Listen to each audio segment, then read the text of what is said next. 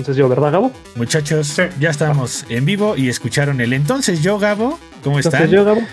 Bienvenidos. Todos ya saben quién va a dar la bienvenida. Es correcto. Este, bienvenidos al podcast número 19 de Respawn Geek. Y en esta ocasión tenemos un invitado especial, pero vamos a dejar que Hugo sea el, el, conductor de este programa junto con sus, sus geeks favoritos. Hugo, todo tuyo. todo tuyo. Hola, geeks, mucha. Eh, eh, buenas noches. Eh, como mencionó Dexter, hoy tenemos un invitado de lujo que es Artemio Urbina, con el cual vamos a platicar acerca de preservación, de preservación de videojuegos y algunos temas ahí que vayan derivándose con el trabajo que él ha hecho. Entonces, pues bienvenido Artemio. Gracias. Muchas gracias por estar aquí con nosotros. Y también pues presentar a los demás a los demás integrantes de este podcast, que es Adrián. ¿Cómo estás, Adrián? Bien, bien, todo bien, muchas gracias.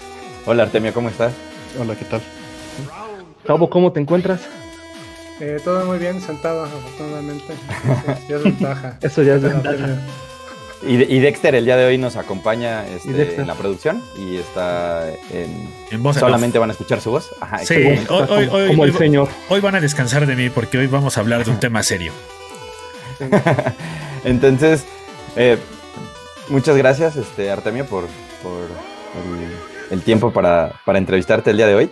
Eh, tenemos un montón de, plática el día de hoy y creo que está, está bien chido porque para quienes no saben, Artemio lleva dedicando una gran parte de su vida al tema de la preservación de los videojuegos, tanto en documentación, tanto hasta en, el tema de, para, los que no, ubican tanto de lo, que, de lo que ha hecho, tanto en el, en el hardware como en el software. Entonces, digo, evidentemente ahí tiene su, su, lado, su lado fuerte que, que, tiene que ver con el hardware, que ahí es en donde seguro este, hasta nos va a empezar a hablar de, cosas que, pocos, que pocos van a cachar, pero el chiste, el chiste de esta plática es que también eh, lo desmenucemos a, tal grado que también ustedes quieran, bueno, se entusiasmen, les, les interese y también lo entiendan, para que no sea de repente así de esta plática se convirtió en, una clase de, ingeniería avanzada que... Este, en, la presentación de PlayStation 5. sí, ya. en los specs de, de, Play, ¿no? Entonces, sí. Entonces creo que lo, importante y más o menos para, para, iniciar con esta plática, eh, Artemio, platícanos un poquito de tu, de tu experiencia como, eh, pues, como fan de los videojuegos y tu experiencia ya, ya, ya, ya llevándola al, siguiente nivel y al siguiente nivel y al siguiente nivel, ¿no? Creo que creo que es, así es como lo podríamos describir. Claro, eh, gracias. Pues bueno, antes que nada, gracias y gracias por la invitación y, gracias a tu audiencia por, estarnos viendo. Eh, pues mira, empecé pues, pequeño, ¿no? Empecé que habrá sido como a los 5 años a, jugar con un Atari 2600. Y pues como me lo narraron, me lo narró un, un compañero de la, del Kinder bueno, primaria en aquel entonces, eh, pues que había, cuando él viajó a Disney, había unas mesas en las cuales había unos monos que tú podías mover con palancas a través de un vidrio, ¿no? Entonces, eh, pues me voló la cabeza y él tenía una lonchera, ¿no? De Pac-Man. Pues evidentemente me estaba escribiendo Pac-Man. Eh, pero lo pudimos ver hasta unos años después cuando él compró un Atari 2600 también en un viaje a Estados Unidos y me invitó a su casa, ¿no? Y tenía este Pac-Man, Haunted Mansion y este Spider-Man pues ahí fue cuando, cuando tuve mi primer contacto. Pero pues yo tuve un Atari pues un par de años después y lo que llegué a tener eh, mientras tenía este Atari, eh, consumía revistas, ¿no?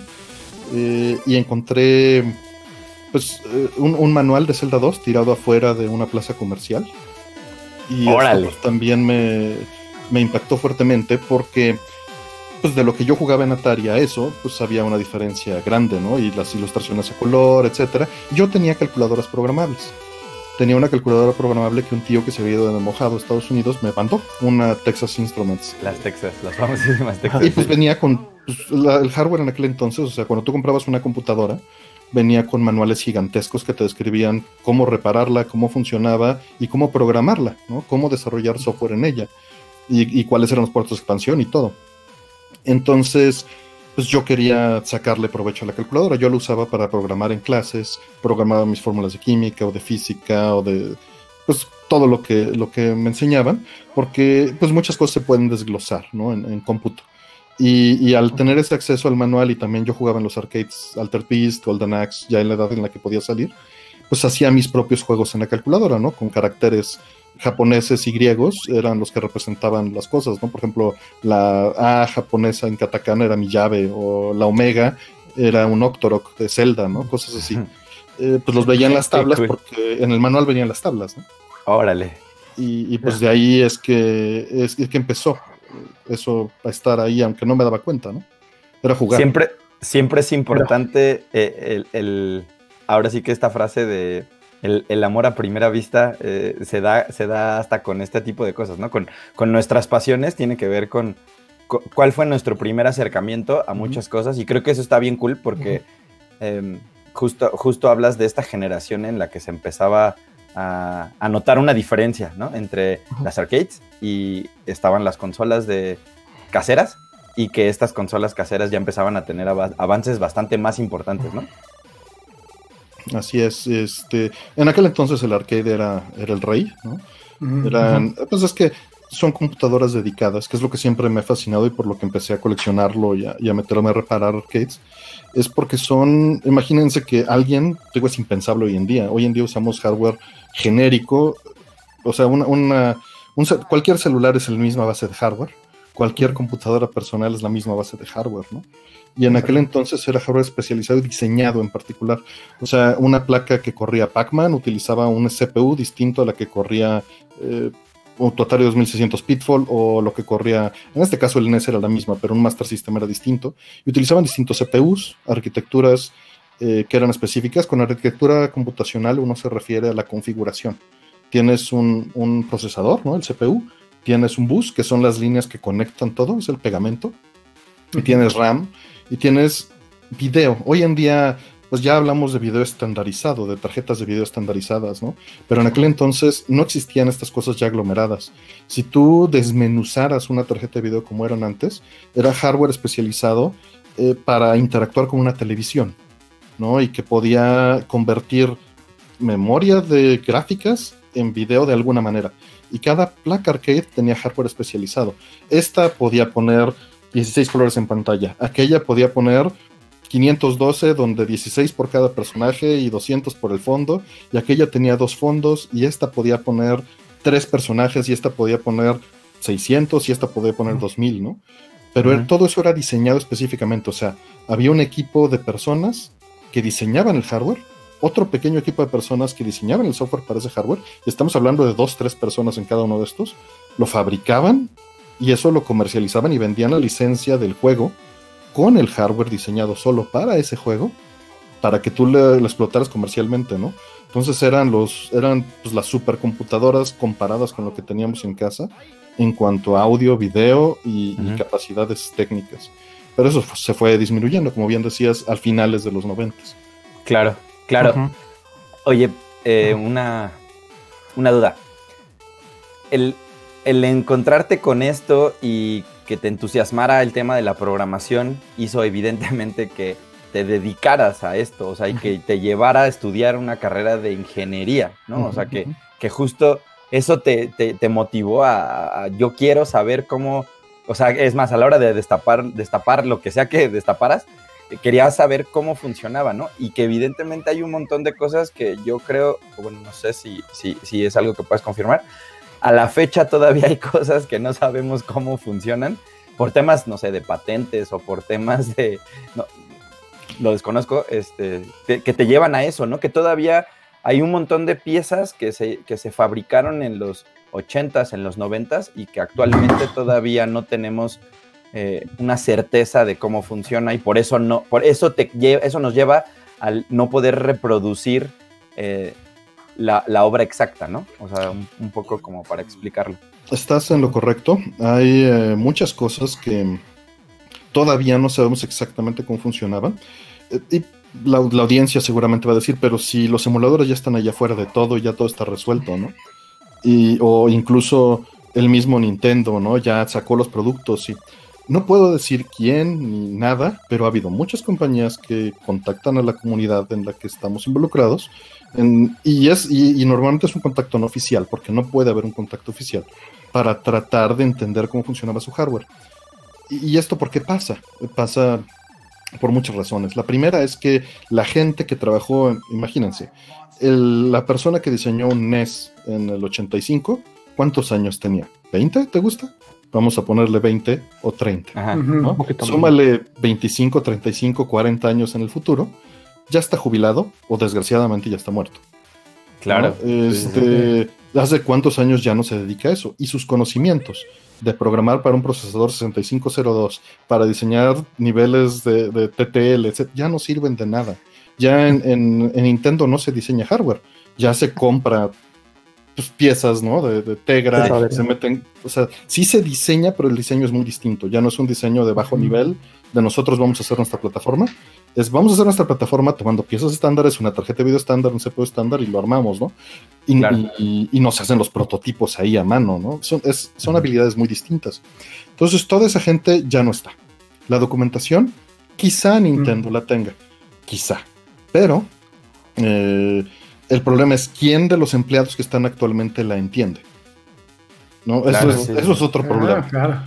Eh, y, y, quién de esos empleados tiene la capacidad de entender esa documentación de cómo funcionaban esos fierros, convertirlos en software y hacer mediciones a nivel audio o de nivel video para que eso sea correcto y convertido a un entorno digital.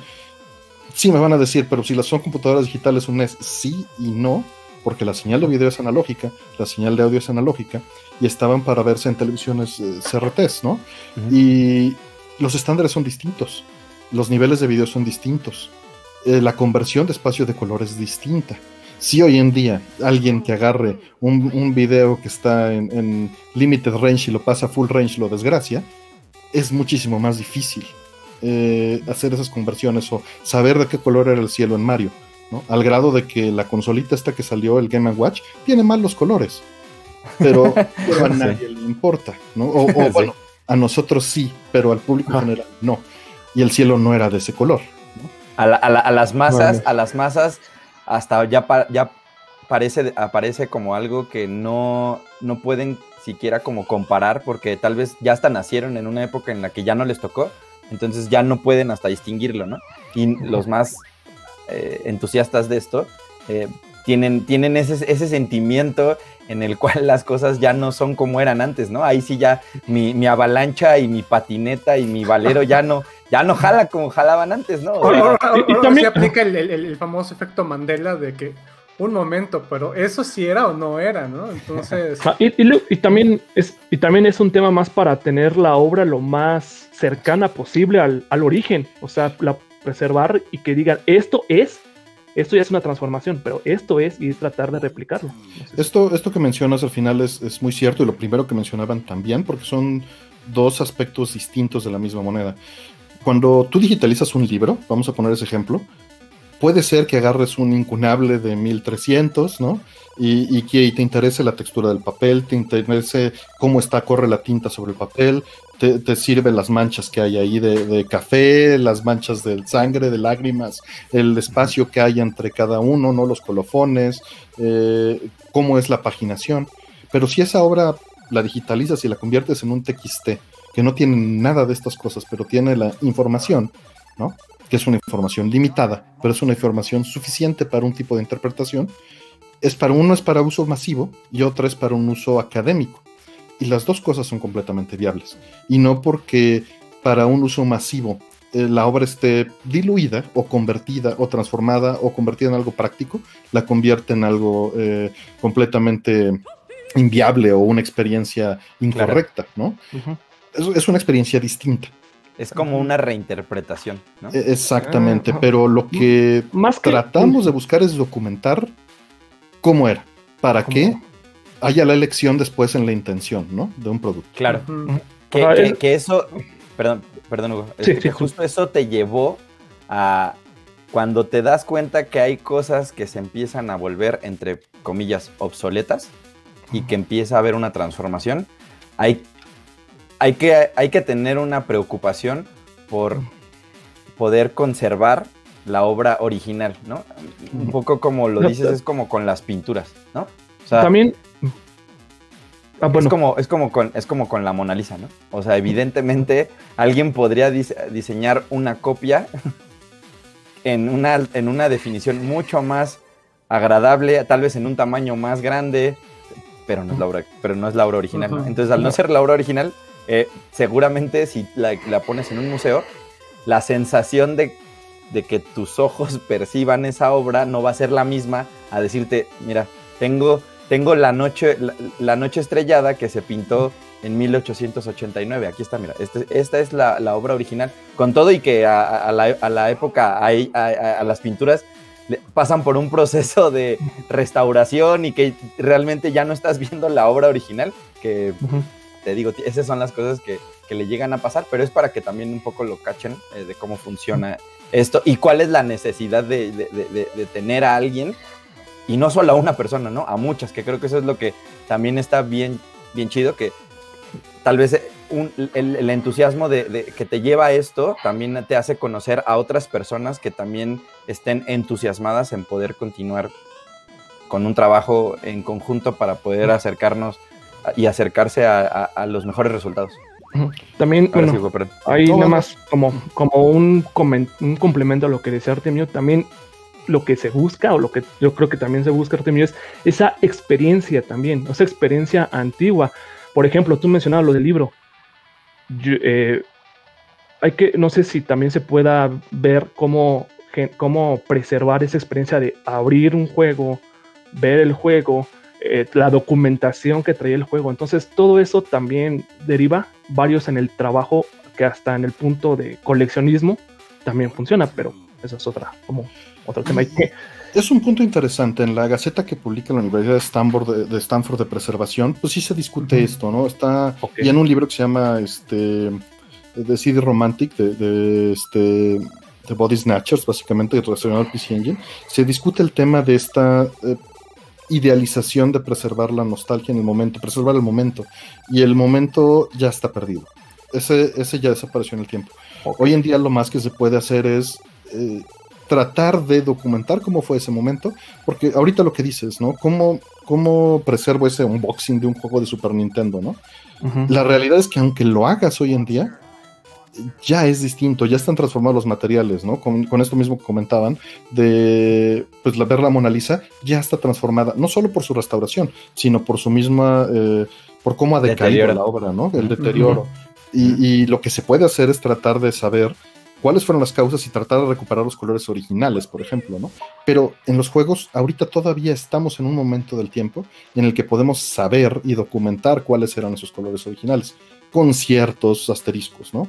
Eh, por ejemplo, hoy en día estoy muy metido en documentar los colores correctos de las consolas y las señales de video correctas.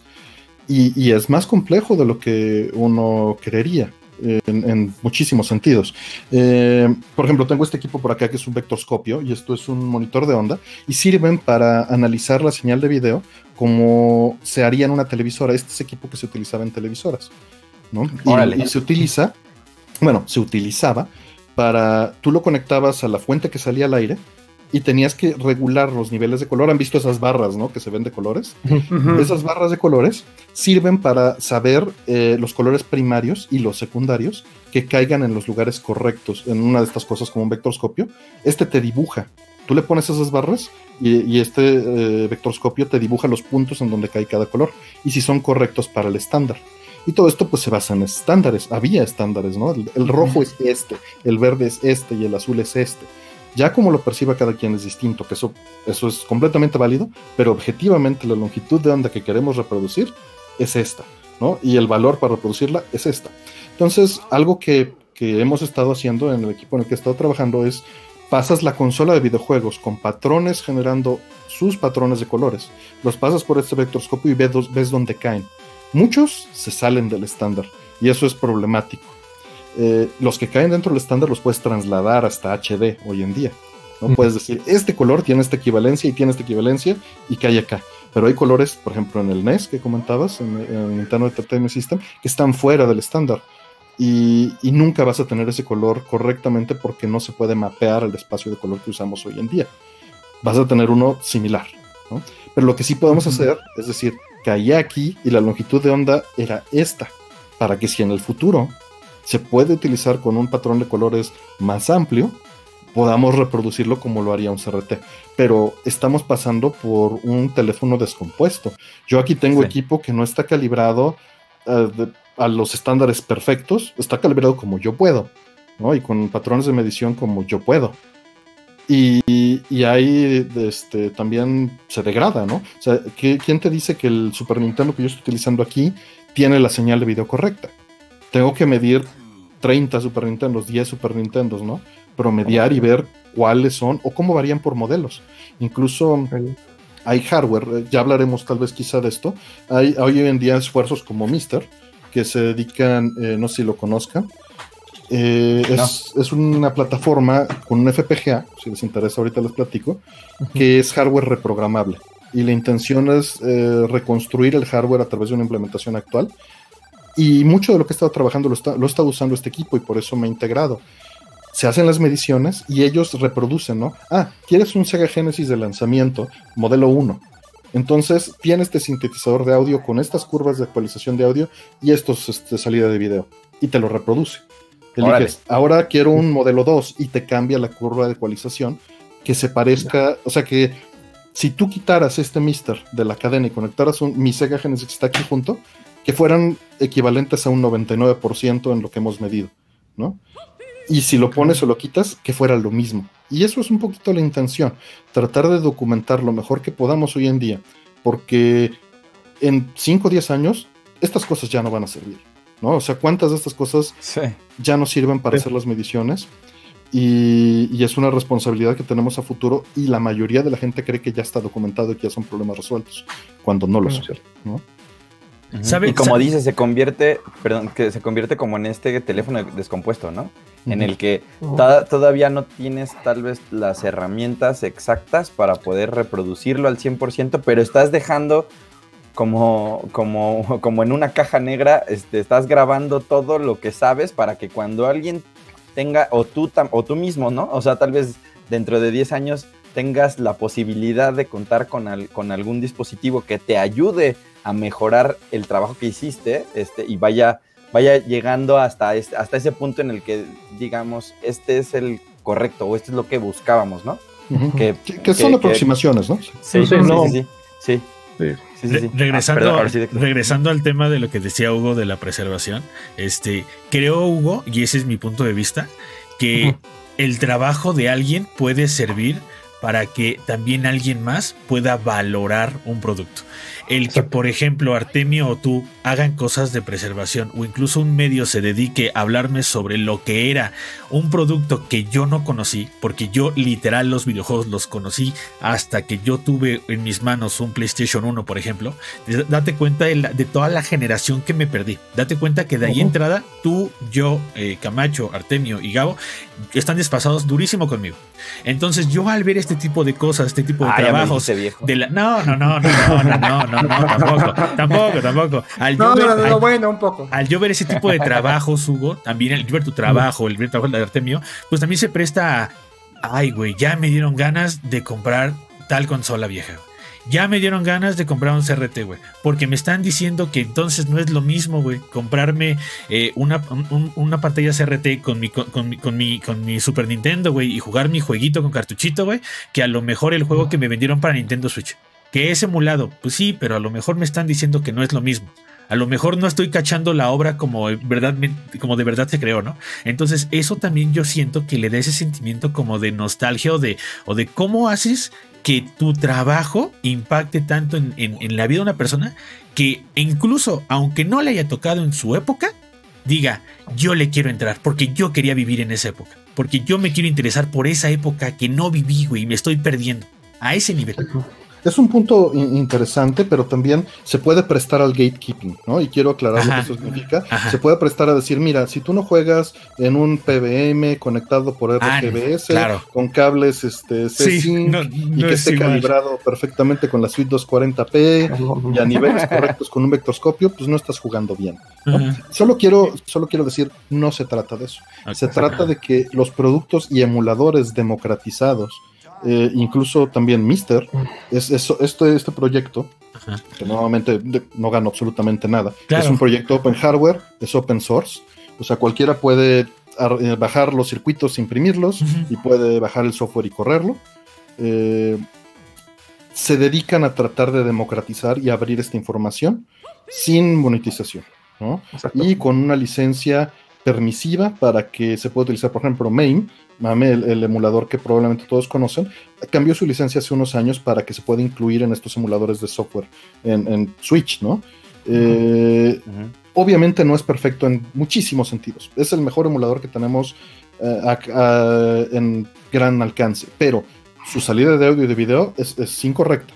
Punto porque no se dedica a eso, su intención no es esa. Su intención es documentar lo mejor posible el hardware, por ejemplo, el código fuente es su documentación. De, arcades, bueno, nada más para, de consolas, ¿eh? ah, de consolas. Está unido con MES y es una ah, maravilla. Eh, MAME lleva pues, como ocho años ya unido con MES y emula mm, todas las consolas y todas las este, calculadoras programables, juegos de MES electrónicos, arcades, o sea, el nombre ya, ya es este ya es obsoleto en ese sentido, pero se quedó. Porque como decías, MAME es, Multiple Arcade Machine Emulator. Exacto. Pero ya cambió. Ya, ah, de hecho creo que el acrónimo se retconeó y, ah, cambió. Eh, pero está, está mezclado. Y tú puedes emular un Super Nintendo ahí, un Sega CD. Son incorrectos en muchísimos sentidos mesurables. Pero la licencia ya permite que ese, ese emulador se utilice en varios lugares. Y ese emulador es mucho mejor que el emulador que pueda desarrollar una compañía en seis meses que tiene para hacer este liberar un producto de estos, ¿no? Y la intención es que todas estas mediciones y toda esta información que pasa de productos de más de nicho, ¿no? Como Mister, se transfiera a, a Main. Y es algo, e, e, en gran parte del trabajo que yo hago es ser pegamento entre estas comunidades. No digo que soy el único, no digo que soy eh, el mejor. La verdad es que soy, cuando vas creciendo y vas viendo a otra gente, te das cuenta que eres un pequeño engrano y no sabes nada. Eh, trabajas con gente que sabe muchísimo, ¿no? Y, por fortuna, eh, pues, el valor que ellos han visto en mí es que puedo servir de puente entre comunidades por el trabajo que hago, el tipo de trabajo o el tipo de coleccionismo que he hecho. Entonces, eh, por, eso, por eso me han tomado de host en algunos podcasts de, de Mister o de estas cosas, porque puedo, puedo brincar y ayudar. No soy el mejor técnicamente, no soy el mejor programando ni, ni reparando hardware, pero entiendo un poquito de cada una de las cosas. Entonces, eh, en, por ejemplo, está pasando ahorita que se está implementando un core en Mister de una placa de Konami. Eh, el, developer no quiere hacer público ciertas cosas que está haciendo porque él es anónimo. Y yo lo puedo pasar anónimo a, MAME, ¿no? De una fuente anónima me está pasando sus datos, documentenlos allá y ahí se quedan porque he trabajado en MAME documentando, ¿no? Eh, aumentando esto que estábamos diciendo de que hay piezas no documentadas, Aquí en México yo he podido dompear más o menos 41 PCBs arcade, o sea, placas arcade, que no estaban documentadas en MAME y con un alcance súper limitado. Y por eso tengo cierto alcance ahí, ¿no? Porque eh, era el único que estaba haciendo eso en Latinoamérica. Ya no, pero, pero hace 15 años no había mucha gente haciéndolo, ¿no? Y... Justo, justo, justo, justo eso es algo bien importante, ¿no? Que además no tiene, no se siente igual y seguramente la barrera que estaba impuesta por hasta la manera de poder comunicarse con otros entusiastas en otros países, pues no ayudaba a que se avanzara más de lo que probablemente ahorita avanzas, ¿no? Y que eso también es, es bien importante. Pues sí, pero Internet, por fortuna, desde hace 25 años ha estado muy abierto en esto. Main tiene unos 22 que, que, que, existe.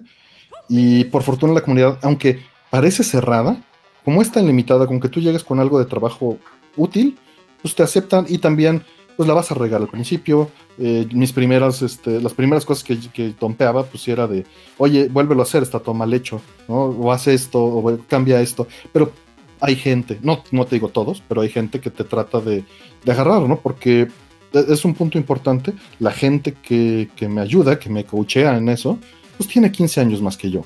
Y, tú te dices viejo, pero yo te llevo 10 años. Y la gente que, sabe de esto tiene 15 o 20 años más, ¿no? O sea, tiene nietos, ya están retirados, y la verdad es que cuánto tiempo más van a estar ahí. No les deseo mal a nadie, pero Es, cada vez más difícil, ¿no? Y que tengan el tiempo, que las capacidades mentales no se ven deterioradas, que en ninguno de sus casos lo están. Están sharp as todos ellos. Pero, pero pues es solo cuestión de tiempo, ¿no? Igual que el hardware se va a degradar y es solo cuestión de tiempo. Oye, pero está impresionante que aún con, o sea, siendo, a lo mejor nosotros siempre lo decimos de que, ah, vamos a seguir jugando cuando estemos todos viejos, pero que las personas que con, las que convives para preservar todo esto sigan, o sea, a pesar de que ya estén mucho más mayores de lo que nosotros estamos o lo que pensemos llegar, sigan ahí motivados porque es algo que les apasiona es, muy curioso. He tenido, cuando he estado en esta comunidad de Mister, he estado, hacemos un podcast que entrevistamos a la gente que está haciendo esta ingeniería inversa e implementando estos FPGAs. Que, para que se den una idea, o sea, dentro de esta cosa hay un chip que se llama FPGA, Field Programmable Gate Array. Voy a mencionarlo de manera muy sencilla. Es un chip que se reconfigura como un transformer. Imagínense que tienen una matriz gigantesca de transistores y ustedes saben que un NES está hecho con transistores. Y todos los transistores están conectados entre sí. Y lo que haces es que haces que se conecten o se desconecten los, las carreteras que hay entre transistores por medio de software.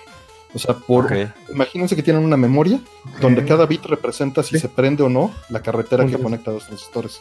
Entonces tú puedes hacer en un lenguaje de programación de HDL, por ejemplo, cómo se describe ese hardware y puedes hacer que se reconfigure este chip como un NES como un Sega Master System, como una placa CPC-1 de arcade, como un, Super Nintendo. Obviamente esto está limitado al conocimiento que tenemos. Hay partes que no son exactamente idénticas a la tecnología usada, no corresponde al tipo de transistor, eh, pero lo más cercano que se puede, se hace esta implementación y esta implementación es Open Hardware. Y, y bueno, la intención es que esto sirva como documentación. A la vez para el futuro, para que se pueda estar reimplementando. Y esto es valioso decirlo porque tanto esta implementación en FPGA como un emulador por software, ligándolo a la idea anterior, tiene que haber alguien que lo entienda, pero no alguien que entienda FPGAs, que puede ser alguien de los que nos está escuchando porque es tecnología que ya les enseñan en la escuela. Tiene que entender también cómo funcionaba la tecnología de los 80s. Tiene que entender cómo funcionaba el hardware de video de aquel entonces, ya sea a través de esta documentación o a través de ingeniería inversa. Y esa persona va a tener que entender esas dos cosas y en 10, 15 años portarlo a lo que haya en el futuro. Porque es súper difícil, o sea, seguro alguien de, la edad de, quien nos están escuchando, tal vez todavía vieron CD-ROMs o DVDs. La computadora en la que nos está escuchando seguro ya no tiene cómo leerlos. Y eso ya es un problema. Ahora imagínense con medios de hace 40 años, ¿no? Sí, sí, sí, sí. Sí, sí. ¿A qué ¿a qué edad, o más bien, en qué año tú empezaste con este, con este tema de, la preservación? Y, ahí añadiendo, ahí con tu pregunta, Adrián, ¿qué fue, qué, fue el engrane que hizo eso para ti, Artemio? Todo va pegado, y es algo que quería mencionar hace rato porque lo mencionabas como que era un camino muy claro de A a B, cuando, cuando empezamos. Pero la realidad es que no lo es, ni es tan altruista, ni es tan purista, ni tan directo como suena. Eh, todo, todo te lleva. O sea, como coleccionista empecé a, comprar juegos de arcade debido a que mi hermano en algún momento de la vida se casó y en la boda no quiso tener este que fueran puro baile porque la mitad de nuestros amigos no bailan ni toman, ¿no? Entonces, este, pues vamos a la tienda, a la fiesta y era saque el 10 con Mario Kart, ¿no? y para, para que hubiera para todos, pues se puso un arcade. Y debido a ese arcade, pues le empecé a meter mano al CRT, empecé a conseguir placas. Y pues básicamente conseguí una plataforma que se llama CPC2, que es un arcade de Capcom, por ejemplo, donde está Darkstalkers, Street Fighter 3, etcétera, ¿no? Y Super Street Fighter. Pero estas placas se suicidan. Eh, ¿Y qué significa esto? Es, muy similar a los juegos digitales en muchos sentidos. Tú tienes una placa que es una computadora autocontenida y esa computadora en algún lugar viene con password, digamos, viene cifrada. ¿no? Las ROMs vienen codificadas de tal manera que no puedas eh, saber qué datos contiene el ejecutable y el CPU solo ejecuta código que está cifrado. Es decir, es hardware especializado que solo lee los, los subcodes, el ensamblador, cifrado. No puede correr código que no esté cifrado. Y ese cifrado necesita un password. Y el password está en una memoria, en esa placa. Y esa memoria está viva por medio de una pila. ¿Ok? Si se acaba la pila, se pierde el password. Y si se pierde el password, deja de funcionar el hardware. Ok. Y se suicidan. Y se suicidan. Y se suicidan. Entonces, eh, por aquel entonces había métodos, ya en MAME se había logrado desencriptar los juegos, ¿no? Eh, y lo que habían hecho es que alguien eh, pues se había puesto a desencriptar todo el juego y separarlo de los datos, porque para complicar las cosas, los datos no estaban encriptados y el juego sí. Entonces, si desencriptas datos, les das en la torre. Y si no desencriptas código, no funciona tampoco, ¿no? Y no hay manera de correr todo el juego. Quien haya estudiado ciencias computacionales sabrá que el halting problem es un problema NP completo, no nos iremos, tú seguramente que eres actuario, entiendes de lo, de lo que te estoy hablando, es un problema que no se puede resolver de aquí a que el universo desaparezca, Sí. eh, hasta donde conocemos, con el conocimiento que tenemos. Entonces, todo esto era mano. Y, y le tenías que quitar lo original a la placa. Tenías que extraer las ROMs, tenías que borrarlas o poner unas nuevas que estuvieran desencriptadas y quitarle la batería y correr el código desencriptado. Era funcional si, te- si se te moría la placa, pero si tú la querías mantener viva como estaba, pues le tenías que estar cambiando la batería, ¿no? Con una, ahora sí que le ponías un bypass, eh, otra, otra pila en paralelo, le, le cambiabas la pila, hacías el, el brinco y le ponías, ¿no? Como- ser Como un doctor, así, como un pues, doctor. Sí, pero, sí, pero, ajá. digo, más leve, ¿no? Sí, sí, sí. Por allá de 2009 conseguí una Marvel vs. Capcom que, que verían una todo en uno y que no, era, no se cambiaba la pila igual que en las demás. Esta básicamente tenía solo unos segundos para cambiarla o necesitas hacerlo mientras estaba corriendo y cualquier error pues la podía quemar. ¿no? Si no eras muy experto en lo que estabas haciendo. Y no hice ninguna de las dos, pero funcionó mi Marvel vs. Capcom. Nos fuimos a comer unos tacos, regresé y ya no servía. Órale. Y, y, pues fui a, a chillar a unos foros, ¿no? De este, a decir, oigan, este, pasó esto, ¿qué hago? Y pues la persona que hizo la ingeniería inversa me contestó y me dijo, pues ya no puedes hacer nada, chavo. Además esa placa eh, tiene la memoria grabada de cierta manera que no tenemos manera de leerla o reescribirla, entonces pues ya es un bonito pisapapeles, ¿no? Y pues me sentí muy mal. Eh, pasaron muchas cosas en el Inter. Compré lectores de, de prompts, ¿no? Que son este tipo de cosas para hacer, eh, para leerlas, para poderlas reescribir, para mantenerlas. Y de ahí nació el de estar documentando, porque eh, me di cuenta de que la única manera de reparar cosas era hacer la información pública. Porque si tú tienes algo, una pieza única en el mundo, y nadie la sabe reparar, no la vas a poder reparar cuando se descomponga. La única manera de poder reparar una pieza es si tenemos un conjunto de información como MAME, ¿no? que eso es, literalmente no es un emulador para jugar, es un emulador, si ven sus propósitos, es para documentar y reparar. Si ves el código fuente, ahí viene cómo funcionan y cuáles son las piezas, cómo están conectadas, la descripción de lo que se puede hacer, hasta donde se entiende. Y pues me empecé a meter en eso y dije, pues yo quiero ayudar. O sea, ya me ayudó a revivir unas placas, no esa, pero me ayudó a revivir otras, ¿no? Y, y pues simplemente estoy agradecido. En el internet en el que yo crecí en los noventas, eh, la gente hacía todo pues, por altruismo o por- tal vez por fama, pero la información estaba gratis en la red, en páginas, y yo quería darle ese mismo internet a la gente que sigue, ¿no? Y también pues, sentir ese agradecimiento y decir, pues es una cadena, ¿no? Si se rompe, esto deja de funcionar y no nos ayudamos. Entonces, no te digo, no es algo, es, es algo egoísta y altruista al mismo tiempo, porque Sí. es para tu propio beneficio, pero es para el beneficio de la comunidad. Yo, yo, yo tengo una pregunta, disculpa que, me inter- que te interrumpa. Tengo dos preguntas que hacen la comunidad. Una es eh, que cuándo podrían hacer otra boda de esas que comentas, porque a todo, porque, le- porque a una compañera que tenemos le gustaría ir. Carlita me dice que le gustaría ir a este tipo de bodas. Y la otra Saludos, pregunta que, que me dice Coche es: ¿qué, qué factores o, o qué te llevan a, a- o co- bueno, cómo determinas qué cosas eh, te- este, vas a preservar o vas a documentar? O sea, ¿tienes un foco en particular o hoy te levantas y dices, hoy tengo ganas de hacer esto? O lo haces eh, las cosas que a ti te gustan. Vamos, ¿cuál es tu, tu factor común?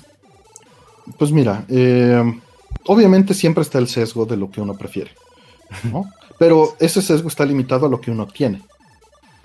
y a lo que uno tiene acceso, ¿no? Entonces no puedes, eh, no, no, puedes escoger en cierta forma y al mismo tiempo sí. La, realidad es que nadie debería escoger y todo se debería preservar sin sesgo. Hoy en día tú no sabes si una pieza va a ser importante en 20 años.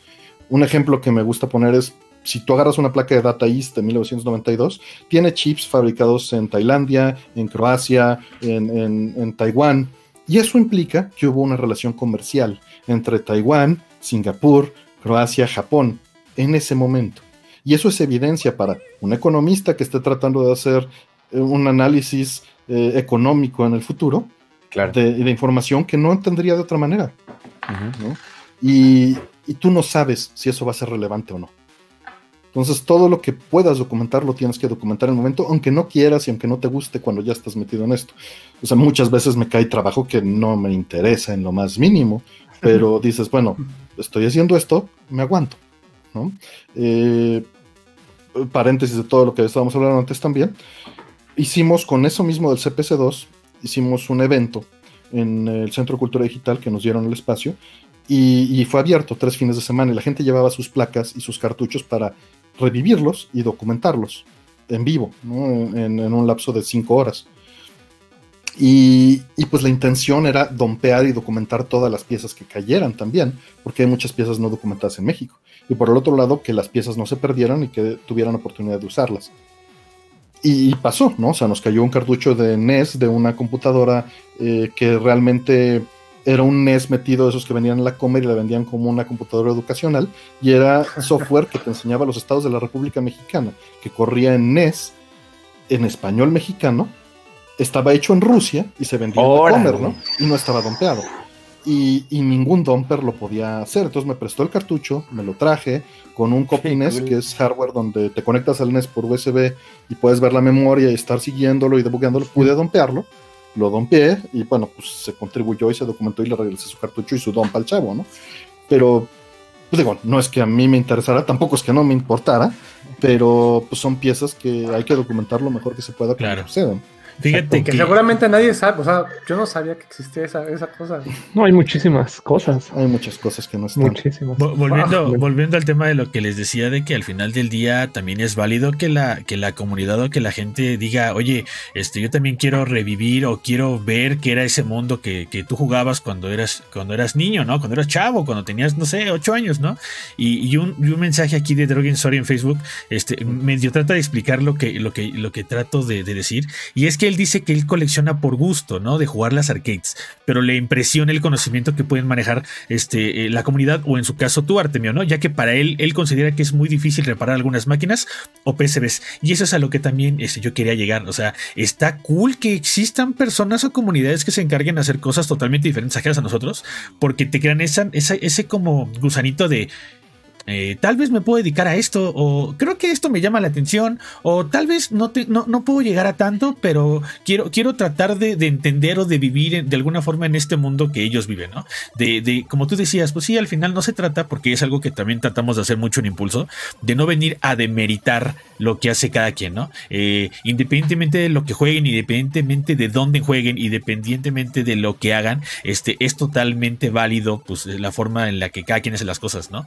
Pero sí es como de, este, bueno, yo, yo en lo particular cuando yo veo algo que yo no manejo, y es como de, órale, güey, mis respetos, gracias por mostrarme un mundo que no conocía, güey, porque me hace de alguna forma empezar a valorar que, ese, que, tus, que los juegos, que los cartuchos, que las consolas anteriores y demás, pues también tienen un valor, y no por el simple hecho de que yo viva en el 2021 y nada más juegue eh, X o Y títulos, pues los demás no sirven. Y es algo que pasa bien común en las comunidades. Te la pasas viendo que como tú decías, ¿no? De, ah, es que si juegas aquí no vale. Y es que si haces esto no cuenta. Y no, o sea, no, no, no se trata de, de, este, de estar como minimizando lo que los demás hacen, ¿no? Sino que de alguna forma, pues, al final del día, vamos, su trabajo también es mostrar y, y dar un valor agregado para hoy, para mañana o para dentro de 20 años, porque como tú bien dijiste, va a llegar un punto en el que todo esto va a morir.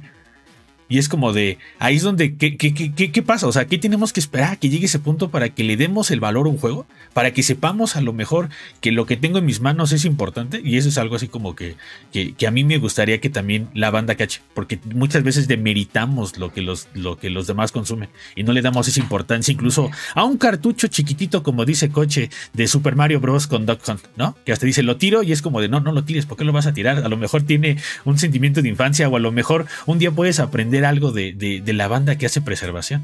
O sea, digo, a, eso me refería de que me, gusta mucho que existan más personas y, espero que esa comunidad de la que ustedes me hablan de la preservación crezca, que no se quede como un nicho, que de alguna forma empiece a crecer. Porque al final del día, así como tú, Artemio, ¿no? Un día llegaste y, y por una boda se podría decir que medio empezó todo porque es un factor de cosas, ¿no? Y es como de, uno nunca sabe para dónde va y uno nunca sabe dónde va a terminar en 10, 15, 20 años. Efectivamente. Quería hacer una anotación ligera a lo que estás diciendo. Yo no creo que venga de un mal punto lo de demeritar a los demás. Creo que viene de un sentimiento positivo de tratar de integrar a los demás en compartir lo mismo que tú estás viviendo. Pero se termina transgiversando algo negativo, ¿no? Tiene sentido, eh, sí. Porque, porque hace exclusión. y, somos muy dados como seres humanos a generar tribus alrededor de lo que nos gusta y excluir a los demás porque así crecimos, pero ya es momento de que nos quitemos eso encima, ¿no? Pero viene de un buen lugar, lo entiendo. Nos encanta sentirnos que estamos en este club privilegiado en el cual eh, solamente nosotros tenemos acceso a cosas que las demás personas no van a tener acceso o a experiencias que otras personas tal vez no puedan tener acceso y eh, entiendo el tema que, dices, que se trata más como de, de pues de, de, que la palabra se escuche y que se, se pueda este, conocer en más lugares, ¿no? Porque hasta en algún punto esta preservación también tiene que empezar a pasar a nuevas generaciones para que esas nuevas generaciones puedan continuar con los trabajos que se están haciendo actualmente, ¿no? Porque digo, no, no, no sé, y que creo que también para allá va la siguiente pregunta.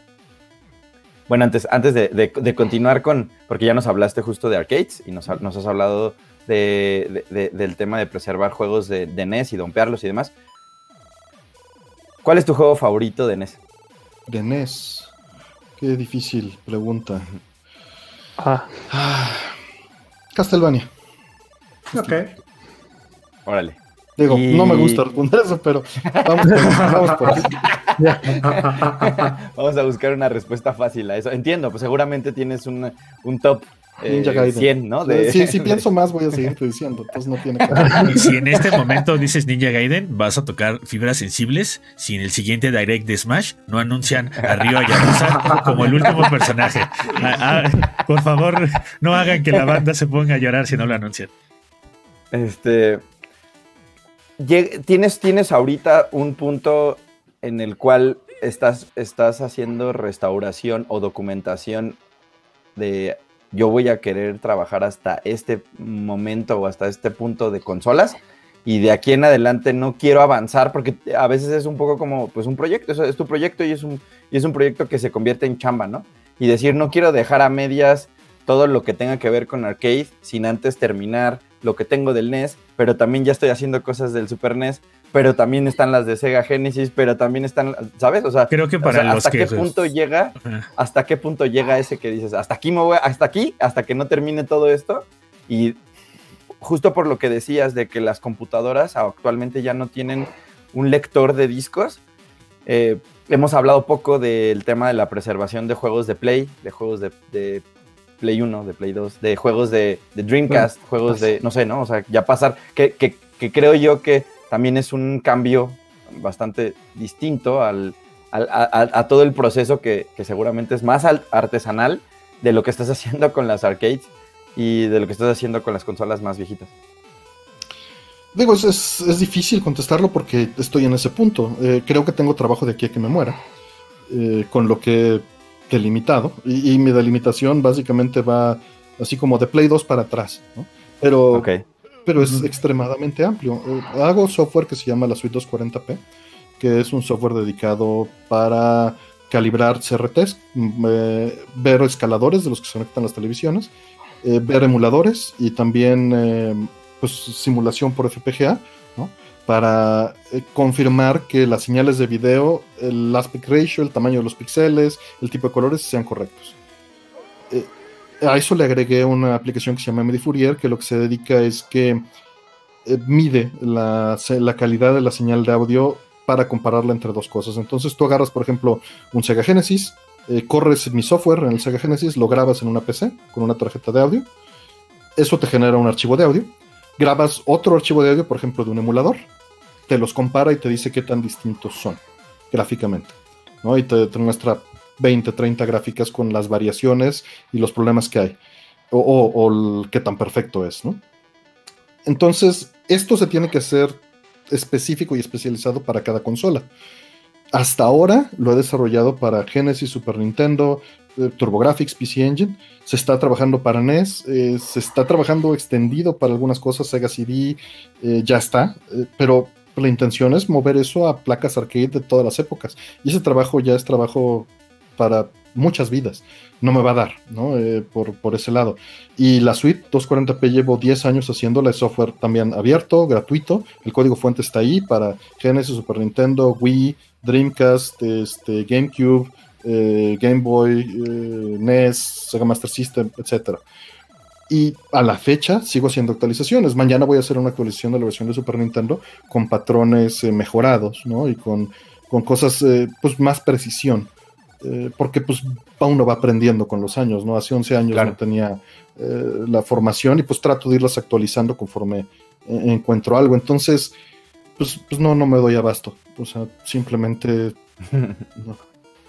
Sí, seguro. O sea, y, seguramente el, o sea, el proyecto empieza y tal vez no sabes cuánto te va a demorar, ¿no? Este, quiero el día, de, día de hoy quiero empezar con este proyecto y a lo mejor puede ser eh, algo que dure semanas o meses y de repente ya sabes que es algo que no te tiene convencido del todo y ya pasó más de un año y sigues eh, eh, tratando de, de, justo descifrar qué es lo que falta para que te tenga conforme y decir, next, sigo con el siguiente proyecto. siempre hay factores externos y eso ayuda mucho, porque por fortuna, como lo hice gratuito y lo hice abierto y auditable por todo el mundo, pues es algo que se utiliza eh, pues mundialmente, tendrá unos 120 mil, 130 mil usuarios en distintas plataformas.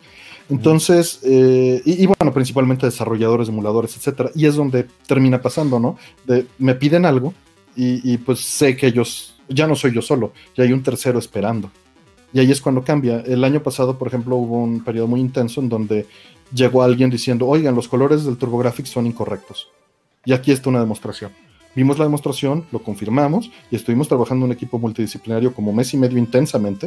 Eh, estamos hablando de que era 24 por 7 entre todos para lograr una, conversión de colores correcta, eh, para que pues, funcione bien en emuladores actuales. Y pues se logró, se logró hacer algo bastante aproximado. Todavía hay miembros del equipo que dicen que pues perfectible. Son, son gente que nos llevan 15 años, que se dedican específicamente al TurboGrafx, ¿no? Y, pues lo quieren perfeccionar más. Para nosotros ya es suficiente, pero hay, hay más, ¿no? Y siempre hay más. Claro. Eh, pero eso, eso ayuda mucho ahorita que estás diciendo. Esos equipos que se forman entre gente súper talentosa y que muchas veces yo nada más estoy ahí porque tengo el equipo, tengo las consolas o, o tengo la disposición eh, son los que muchas veces empujan a que salgan cosas, pero también detienen completamente a que mis proyectos elegidos por mí se vayan hasta abajo de la cola de prioridad. En, la, orden, en la orden de prioridades, sí, claro. Oye, eh, seguramente es algo que, nos puedes explicar. Eh, ¿Cuál ha sido el lo más difícil a lo que te has enfrentado? Hace poquito, para ponerles justo a la comunidad, Hace poquito estaba leyendo un, un, hilo en Twitter en donde decían que es bien importante que para los juegos actuales, eh, los juegos indies actuales que de repente sacan juegos con gráficas en 8 bits o en 16 bits y demás, le ponen ciertos filtros para que tengas esta sensación de CRT y tengas esta sensación de Skylands para que te dé como una imagen un poco eh, pensando en que todo el mundo lo está jugando o portátil en su Switch o en su pantalla este, LCD en su casa, para que tengas esa sensación y medio trasladarte acá, que evidentemente no tiene nada que ver con el trabajo, pero, pero, pero que en algún punto eh, también ahí se empezaron a dar cuenta que había arcades que, por ejemplo, los píxeles no eran cuadrados, ¿no? O sea, que de repente, como en Darkstalkers, el, el, sprite de Morrigan y, el, el, sprite de Felicia se ven súper distintos, eh, por no decir feos, pues, pero se ven distintos eh, cuando los ves en juegos trasladados al, a la nueva era o a la nueva época, ¿no? Y que, y que evidentemente es algo que no pueden empatar porque de entrada pues ya los pixeles ya cambiaron, ¿no? O sea, cambia, cambió su forma y entonces como cambió su forma pues medio están tratando de ahí hacer algo, pero pues igual y no se ve bien. Digo, contestando primero esto que dices, es algo en lo que he estado metido, o sea, trabajo no completamente de cerca con Mike Chi, que es una de las personas que hace esto en RetroTink, que es un hardware, es un escalador para hacer esto, y él utiliza la suite para lograr hacer el sampleo por píxel es uno de los patrones que tiene la suite 240p. Es un píxel blanco, uno negro, uno blanco, uno negro, uno blanco, uno negro, y al revés, un patrón de ajedrez. Y escalar eso, pues es, sumamente difícil, porque necesitas caer exactamente en la longitud de cada píxel y, convertirlos adecuadamente, ¿no? Y se les ponen estos filtros y patrones. Entonces, una de las aplicaciones de la suite 240p es justamente esa.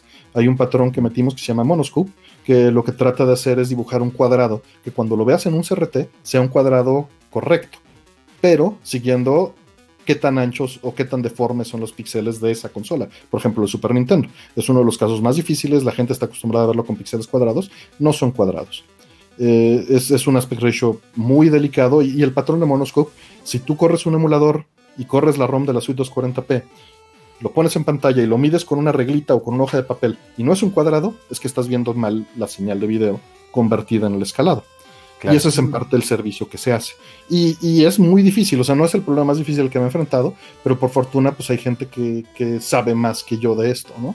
Entonces nos ponemos a hacer el patrón para cada una de las consolas, por eso también me tardo en, hacer estos releases, porque tengo que verificar. Justo antes de esta entrevista estaba haciendo las mediciones para documentar y decir, miren, este es el trabajo hasta hoy y estas son las mediciones que se hicieron, las voy a publicar, eh, que demuestran que, estas, que estos patrones son correctos o que lo sustentan hasta donde sé. Y, ese es el trabajo que, se hace y que es difícil porque, pues mira, aquí atrás eh, eh, tengo tapado, pero voy a, van a ver el relajo, ahí está un carrito con 20 Super Nintendos que estoy conectando, desconectando y Sega Genesis y, PC Engines para hacer esas mediciones y estar cambiando. Y se hace un cablerío y tienes que levantar todo y, y, reorganizar y medir, ¿no? Y prender y apagar y estar haciendo las capturas, pero el trabajo más difícil al que me enfrenté, si te vas por esa parte, va relacionado a la historia del arcade que les estaba diciendo hace rato. Pues fui a chillar y tres años después implementé software para revivir esas, esas placas con un método distinto, pero usando todavía las rondas encriptadas.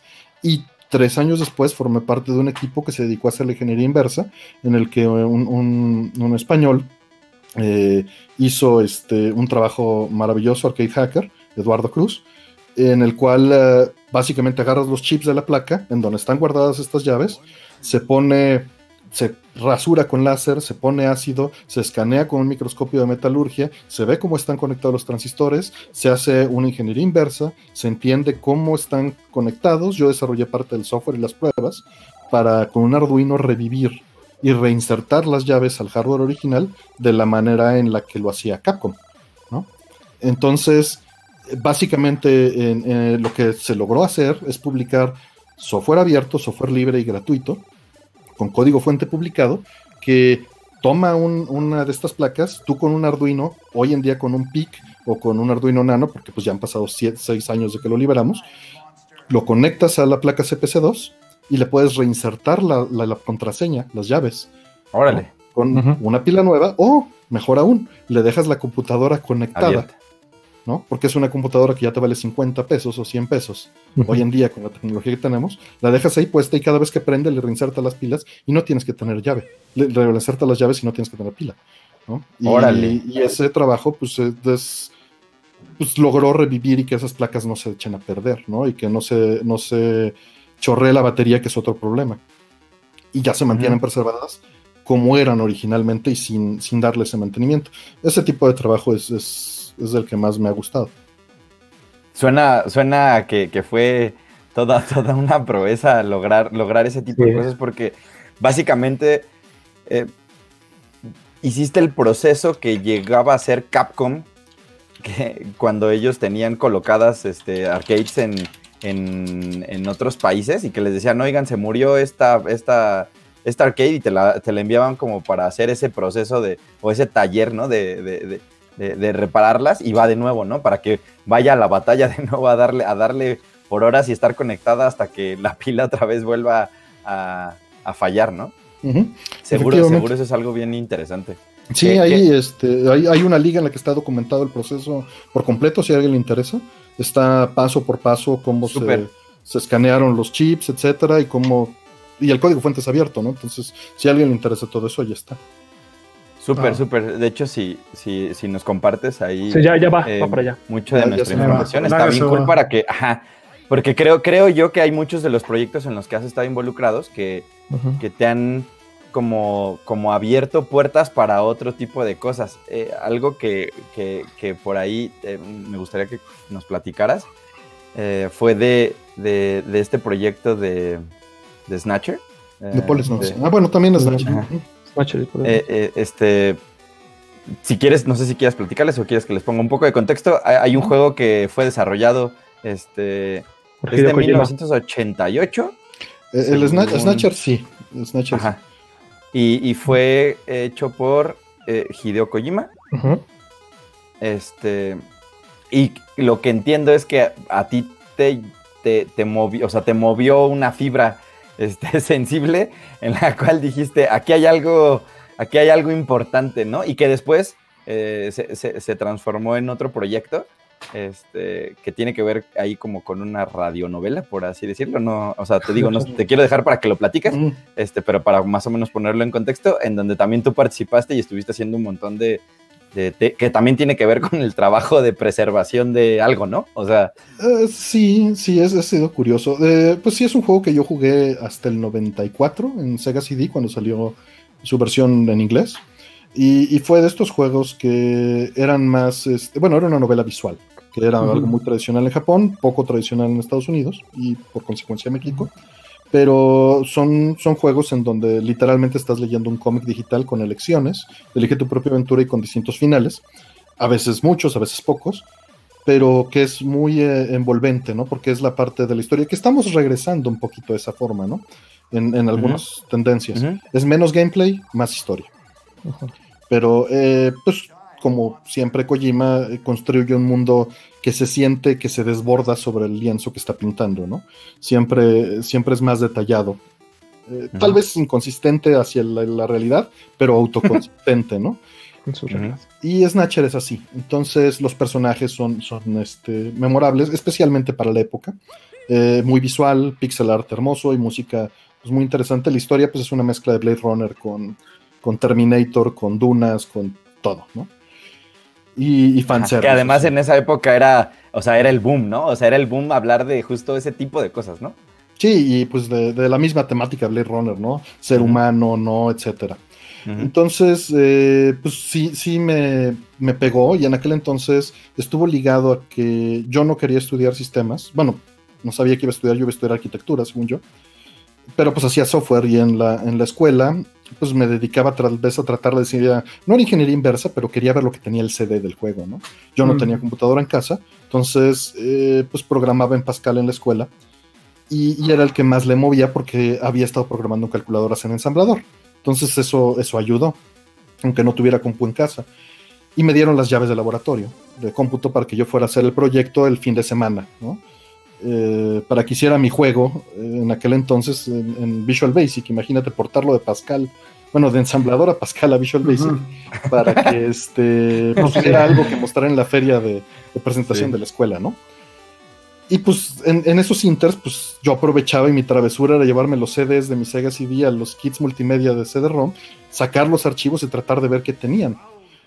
Obviamente no logré mucho en ese momento, pero lo que pude escribir fue un extractor de texto, ¿no? De ver cómo estaban los datos guardados y poder extraer todo el texto de todo el juego. Porque pues eran cadenas, eh, no estaban codificadas eh, fuertemente, ¿no? Era, era, algo bastante sencillo. Pero unos años después, eh, pues ya cuando estaba en la carrera, y, estuve, yo llevaba un sitio de, de noticias de emulación, también me metí a empezar a traducir.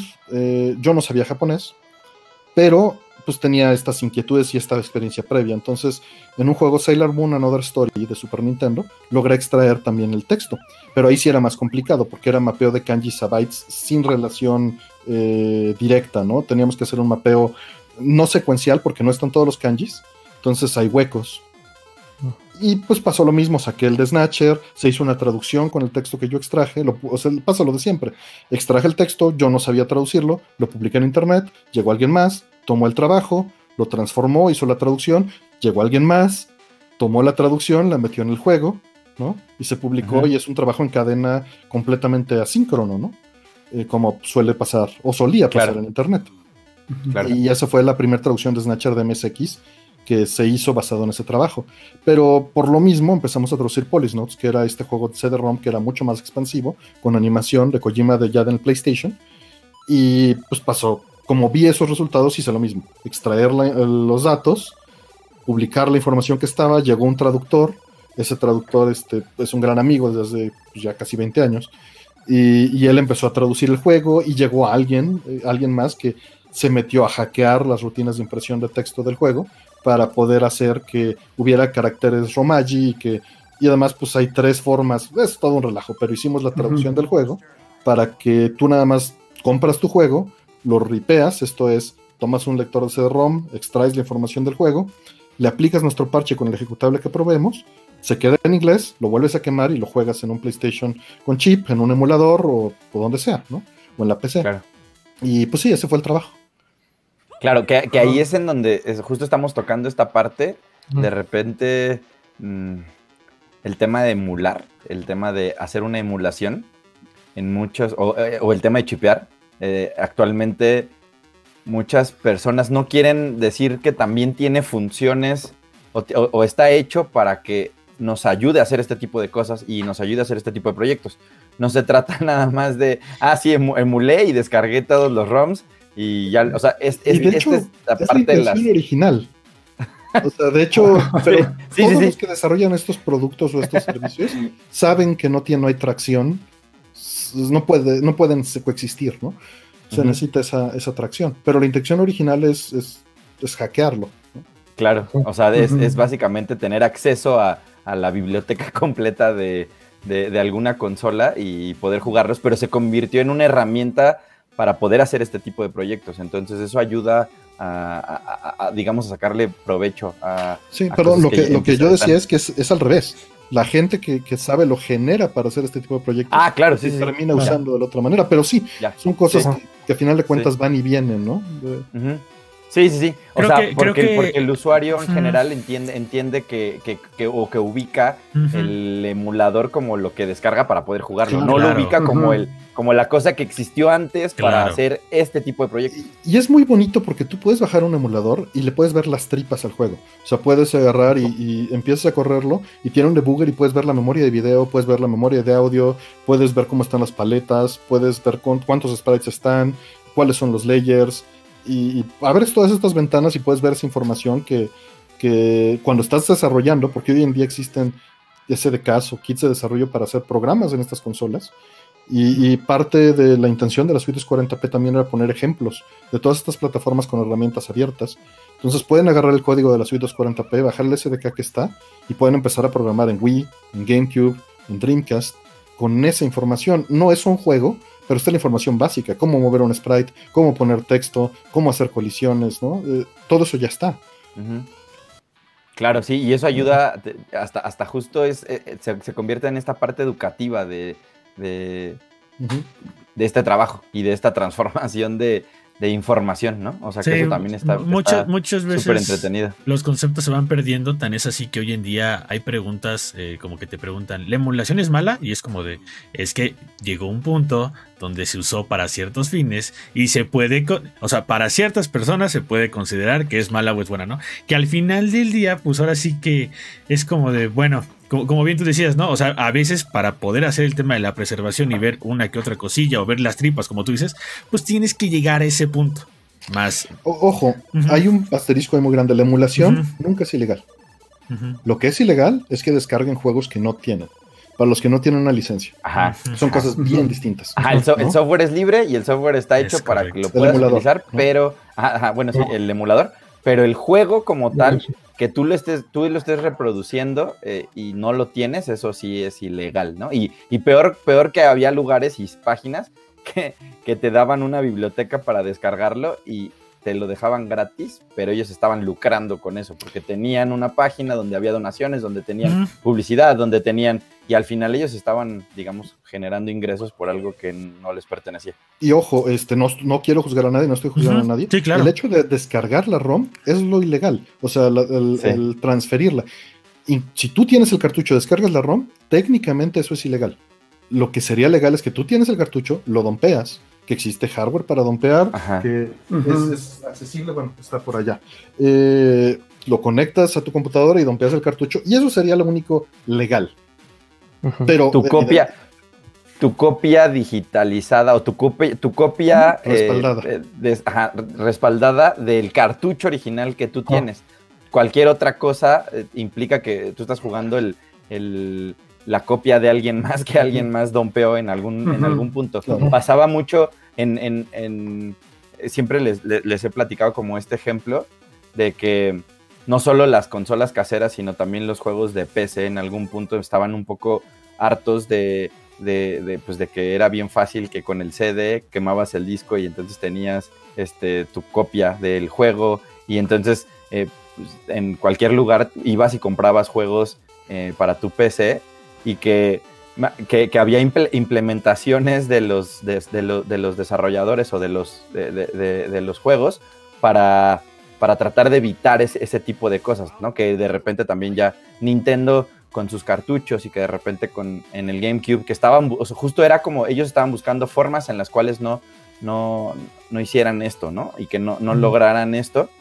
Y que siempre les, yo les decía, les he dicho varias veces en la comunidad, que un ejemplo que yo tenía bien claro era con el juego de, de- de computadora de, del Príncipe de Persia, ¿no? El- ese juego Ah, tenía al, fina- al final llegabas, llegabas a un punto en el que para abrir una puerta necesitabas poner un código y el código venía en el, en, en- en- en- en el instructivo del juego y venía un código específico para poder abrir esa puerta. Entonces, al llegar tú a ese, a ese lugar, tú ya no podías avanzar porque no tenías ese código, porque pues tu copia era... Entonces era hasta como medio, un poco como ilógico que me dijeras que lo habías acabado si tenías una copia no oficial del juego. Y- A menos de que ya tuvieras el, supieras cómo ejecutarlo con el cheat code y te supiera ya saltar el nivel.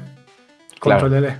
Y, y fíjate que esto es, es- es curioso que lo mencionas. Por ahí tuve oportunidad de dar una, una conferencia de licencias de videojuegos en la ECIME. Eh. Está la plática en mi canal de YouTube, en donde justo empezamos a ver las licencias de los que yo tenía a la mano.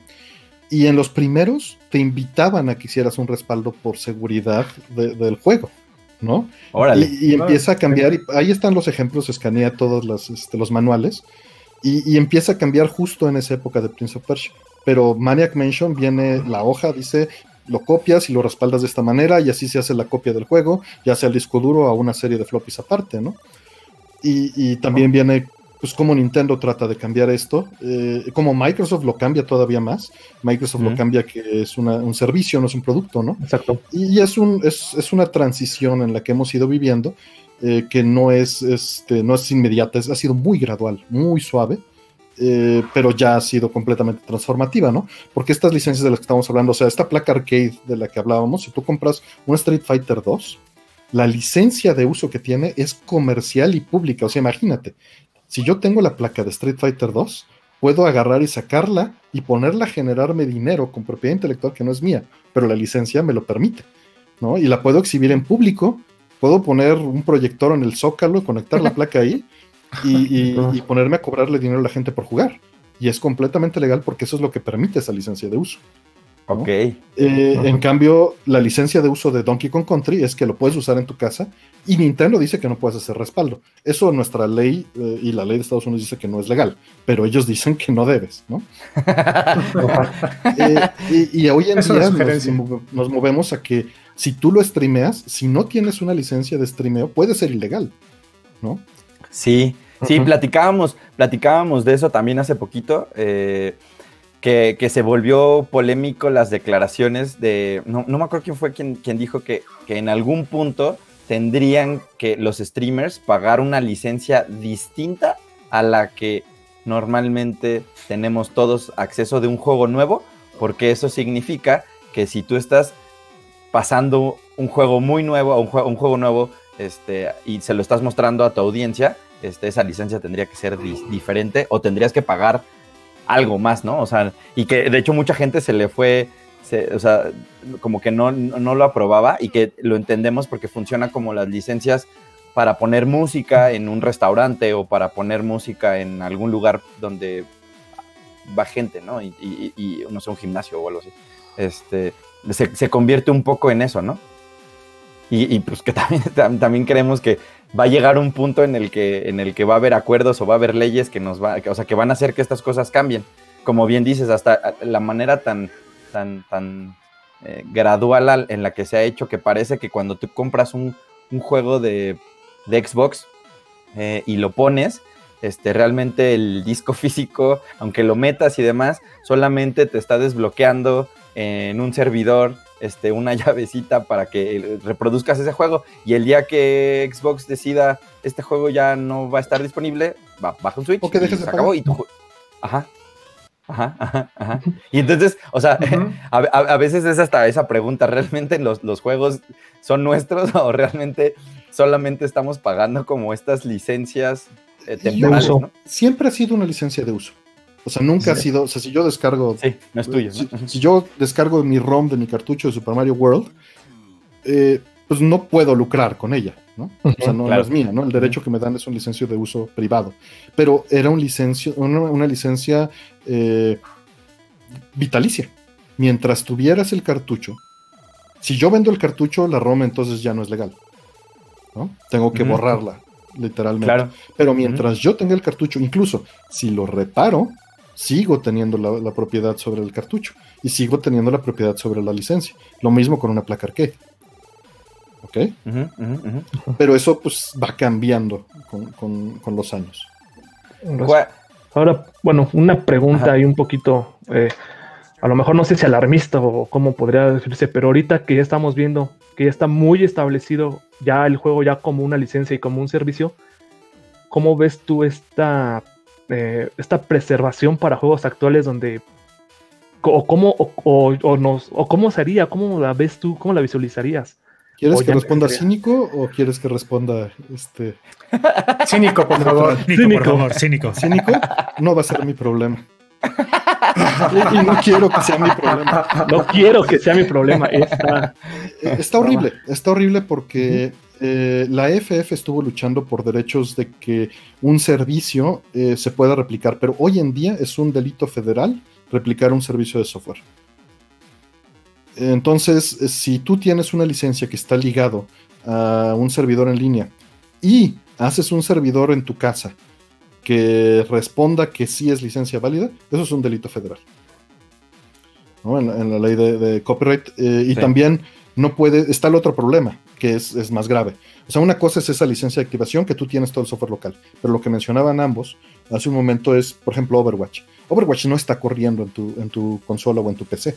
Lo único que está corriendo es una terminal que ejecuta los comandos visuales y le manda los comandos al servidor. Pero el juego, el juego real, el código del juego está corriendo en el server, no en tu consola. ¿No? O sea, e, esto todo es un tambor. Imagínense que eh, hay un, timer que le está diciendo 1, 2, 3, 4. Y yo en el 4 apreté el botón de disparo y se manda una señal al servidor que dice, Artemio mandó en el segundo 4 eh, un disparo en esta dirección. Y en el servidor, en el segundo 5 realmente, porque tarda esto, viaja a la velocidad de la luz a un 60%, llega con un cierto delay, el servidor toma el input de todos los jugadores en ese momento, lo democratiza, lo hace uno, lo unifica, lo hace homogéneo, lo procesa y entrega el resultado para que rendereen todas las demás visualmente el resultado. Pero el juego está corriendo en el servidor. Y sin esa parte del servidor no existe. Y es ilegal replicar eso. Y deja tú que sea ilegal replicar eso. No tenemos el código fuente de ese servidor que está, ni tenemos el binario de ese servidor que está. Entonces se nos corta ese servicio, deja de funcionar, deja de ser lucrativo y alguien tiene que reimplementarlo y reimplementarlo es ilegal. Es legal. Claro. O sea, ahí, ahí, ahí están todas las. Todas las. Los factores que hay que tomar en cuenta para la hora de que tengamos. e- Es, es muy chistoso que estamos hablando de esto el 30 de septiembre de 2021, en el día en el que nos anunciaron el apagón, este, el apagón de internet de algunos este, dispositivos. Eh, de hecho, hasta fue un poco como, como de suerte que, que- que tuviéramos esta plática contigo, Artemio, el día de hoy. Eh, hay, hay un montón de casos bien específicos que de repente hacen ruido en, en redes sociales, en, en Twitter. De hecho, ahorita tienen mucho un tema con el de liberen a Marvel co- contra Capcom 2. Este, De derechos, ¿no? Es un problema de Ajá, derechos. De ajá, sí. ajá.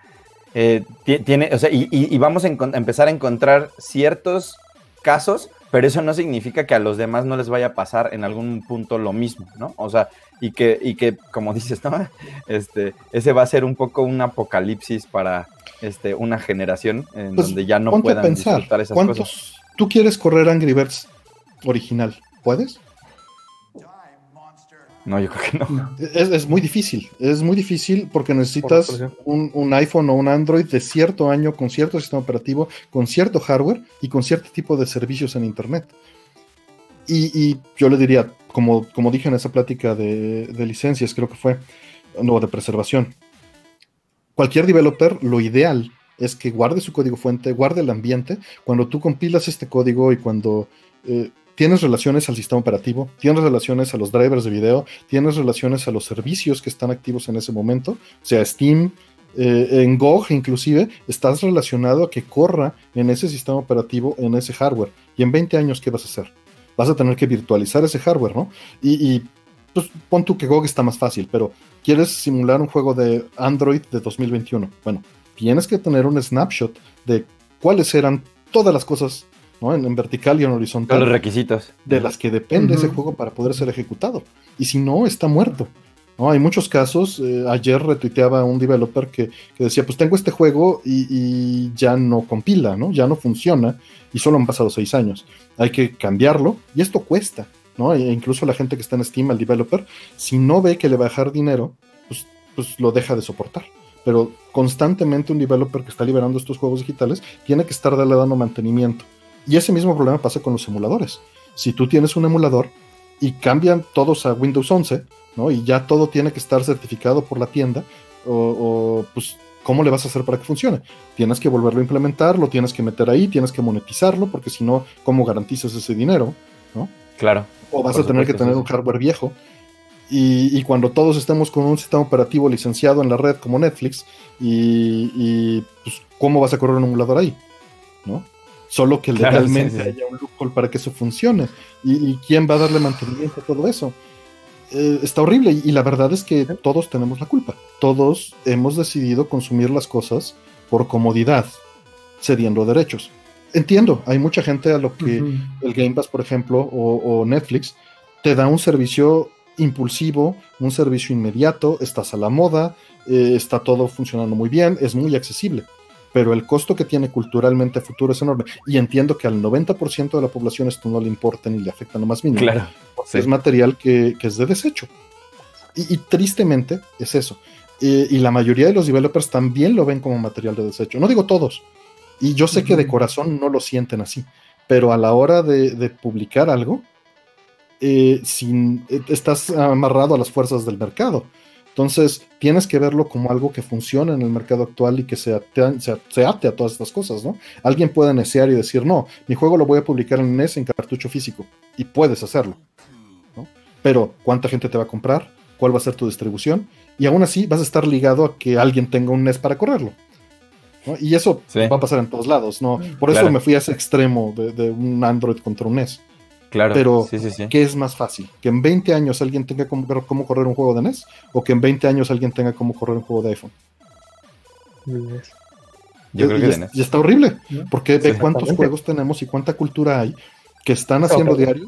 O sea, ¿cuántos juegos diarios se publican en iOS? Es un mar. Una cantidad así. En Android. yo creo que no podemos, no podríamos este, tener No, un no, número. Un número. Y, Ujú. y- y- Una pues sí, más. pues. Y la verdad, y yo lo sabía, el número era 120 hace 8 años. Ahorita, olvídalo. ¿Y, cómo, los detectas? ¿Cómo los preservas? Y, cómo sabes si la persona que lo desarrolló tiene cómo portearlo a una plataforma actual? Siquiera la intención. O la intención de querer portearlo. la intención, o la motivación, o, o que tiene todo el código fuente y un snapshot de las dependencias que necesita para poderlo generar, ¿no? Porque cuando tú desarrollas algo, muchas veces utilizas un montón de herramientas y, y esas herramientas son dependencias. Y si no las tienes para volverlo a generar, estás frito. Y si no documentaste lo que usaste, nadie más va a poder reconstruir tu trabajo.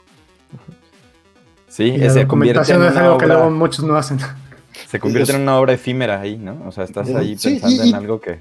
Tiene su belleza, ¿no? La representación efímera tiene su belleza, pero estoy seguro que los autores a veces no lo concientizan. Claro, claro, claro.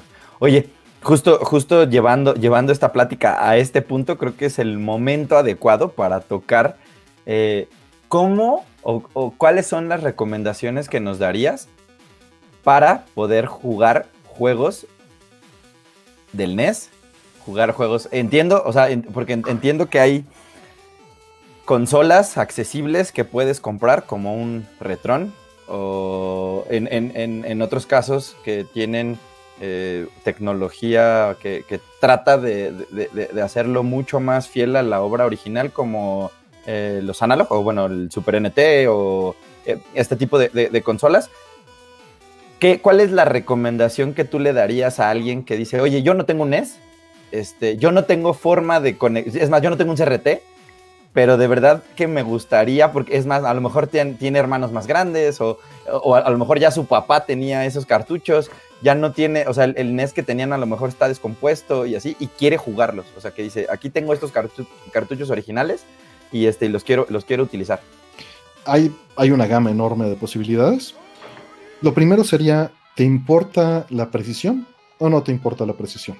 Y de ahí tendrías que brincar a qué presupuesto tienes, ¿no? dependiendo de esas cosas. Pero caminos, por ejemplo, tomas un NES y le puedes instalar un NES RGB o un NES HDMI, son mods para poder sacar la señal de video en un formato mucho más eh, de alta calidad. Y eso lo puedes conectar a un escalador. Y eso lo conectas a una televisión y se ve increíble. ¿no? Eh, y estás usando el hardware original con ciertas modificaciones, del NES en particular. Eh, literalmente tiene un FPGA, esto que convierte la señal a HDMI y la digitaliza o la genera incluso de las señales digitales para ser súper limpia. Estás limitado a las paletas de color que mencionábamos, y en el NES que escogiste como ejemplo, esto va a ser una limitante general que está eh, delimitado a una interpretación subjetiva. Por mucho que lo tratemos de, medir, hay siempre una, interpretación de color. Bueno, tienes ese camino. Eh, otro camino es, eh, pues te puedes ir por una Raspberry, ¿no? Y, meterle RetroArch y, y correrlo. Evidentemente esta es la opción eh, más barata y de menos calidad en cuanto a precisión. ¿no? Vas a tener lag, que lag se entiende como eh, el tiempo que tarda en reaccionar desde que apretaste el botón hasta que lo toma el aparato y el tiempo que tarda tu televisión en desplegarte lo que mandó el aparato. Esta es la opción que más sufre en esto.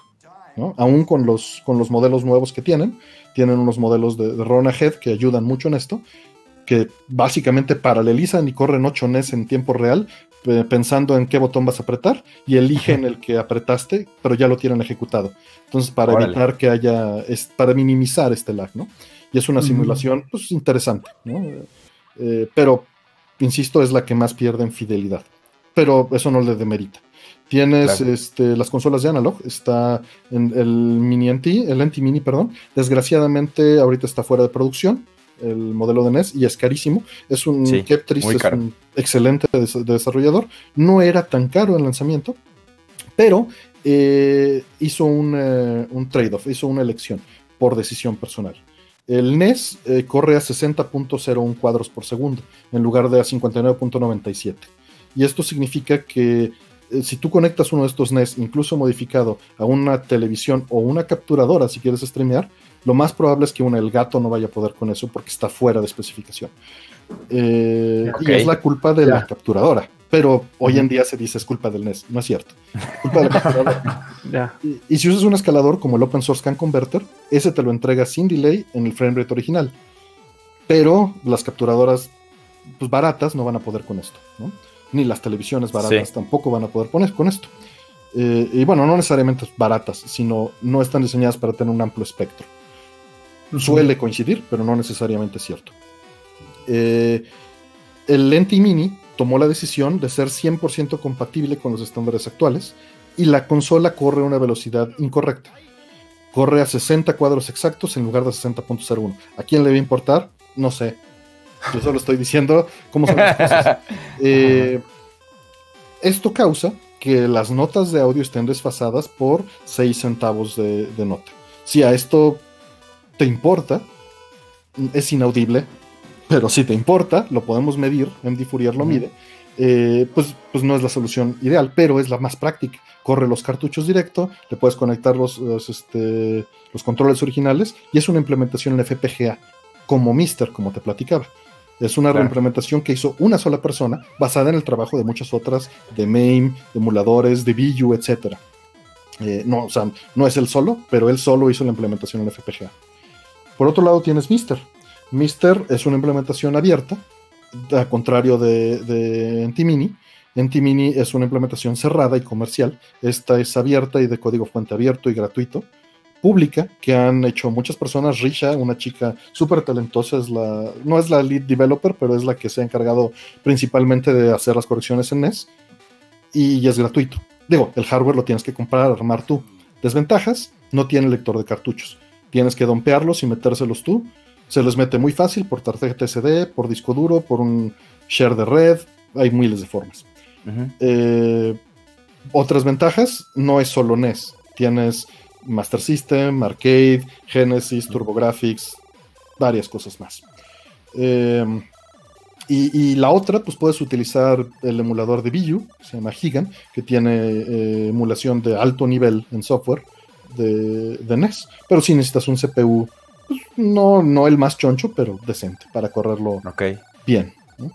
Que, que- que eso, es, eso es bien distinto de, de estas consolas que, estás poniendo en, en ejemplo. Porque, por, ej- por, ej- por, por ejemplo, un Retron lo que hace es que cuando tú le metes el cartucho, o sea, hace un dump de, de- y hace una ROM y lo corre el juego.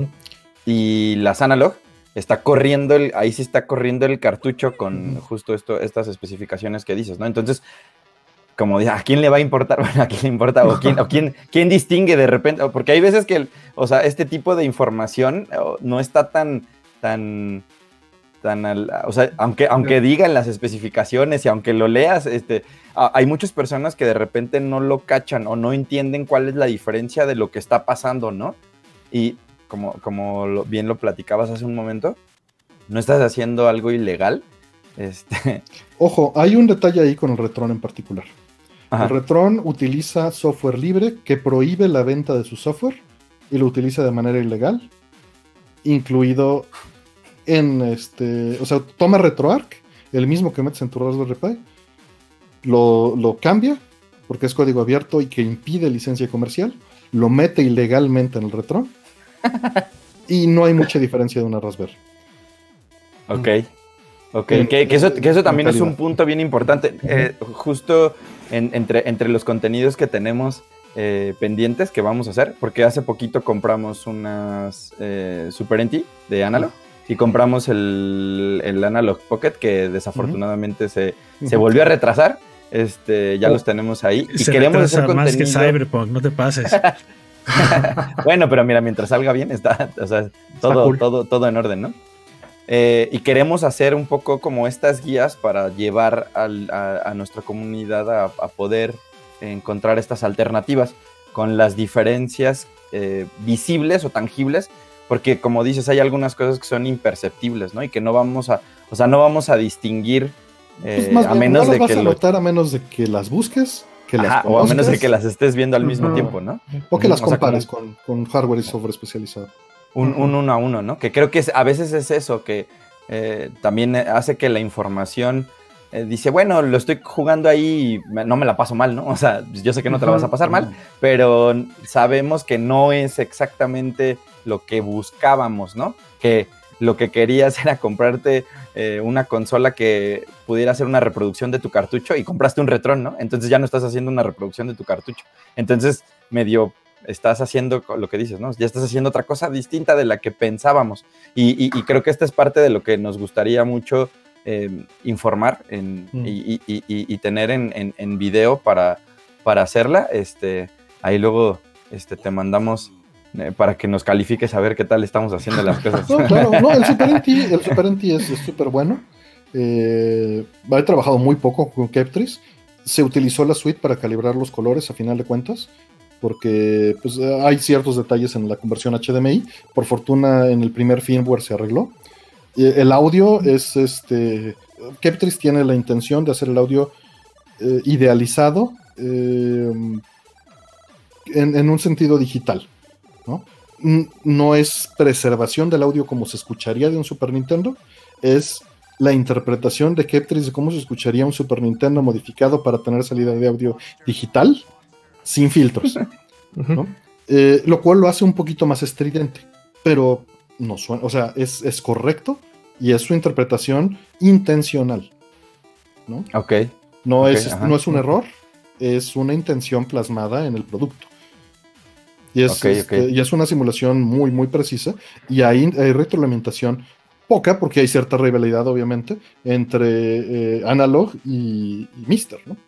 porque pues uno es un proyecto comercial y el otro es un proyecto abierto. Pero evidentemente los, los, desarrolladores se conocen y, comparten información para mejorar sus productos. No es como que se guarden el secreto de no, no te voy a ayudar, porque la intención no es esa. Claro, claro, por supuesto. Tocando, tocando ese, ese, punto y que creo que también tiene que ver con otra cosa que otra cosa más que te dedicas, este, creo por ahí, lo he visto en tu canal, eh, lo he visto mucho en tu canal de YouTube, también te encanta esta, esta cuestión de la reproducción original de la música y que creo que es algo de lo que también podemos platicar. Eh, con, justo con, el Analog Pocket, que está próximo a salir, eh, creo que ahí hay algo importante que tiene que ver con la música de los cartuchos de Game Boy, ¿no? O sea que a lo mejor de repente yo no había pensado que también eso es algo importante, ¿no?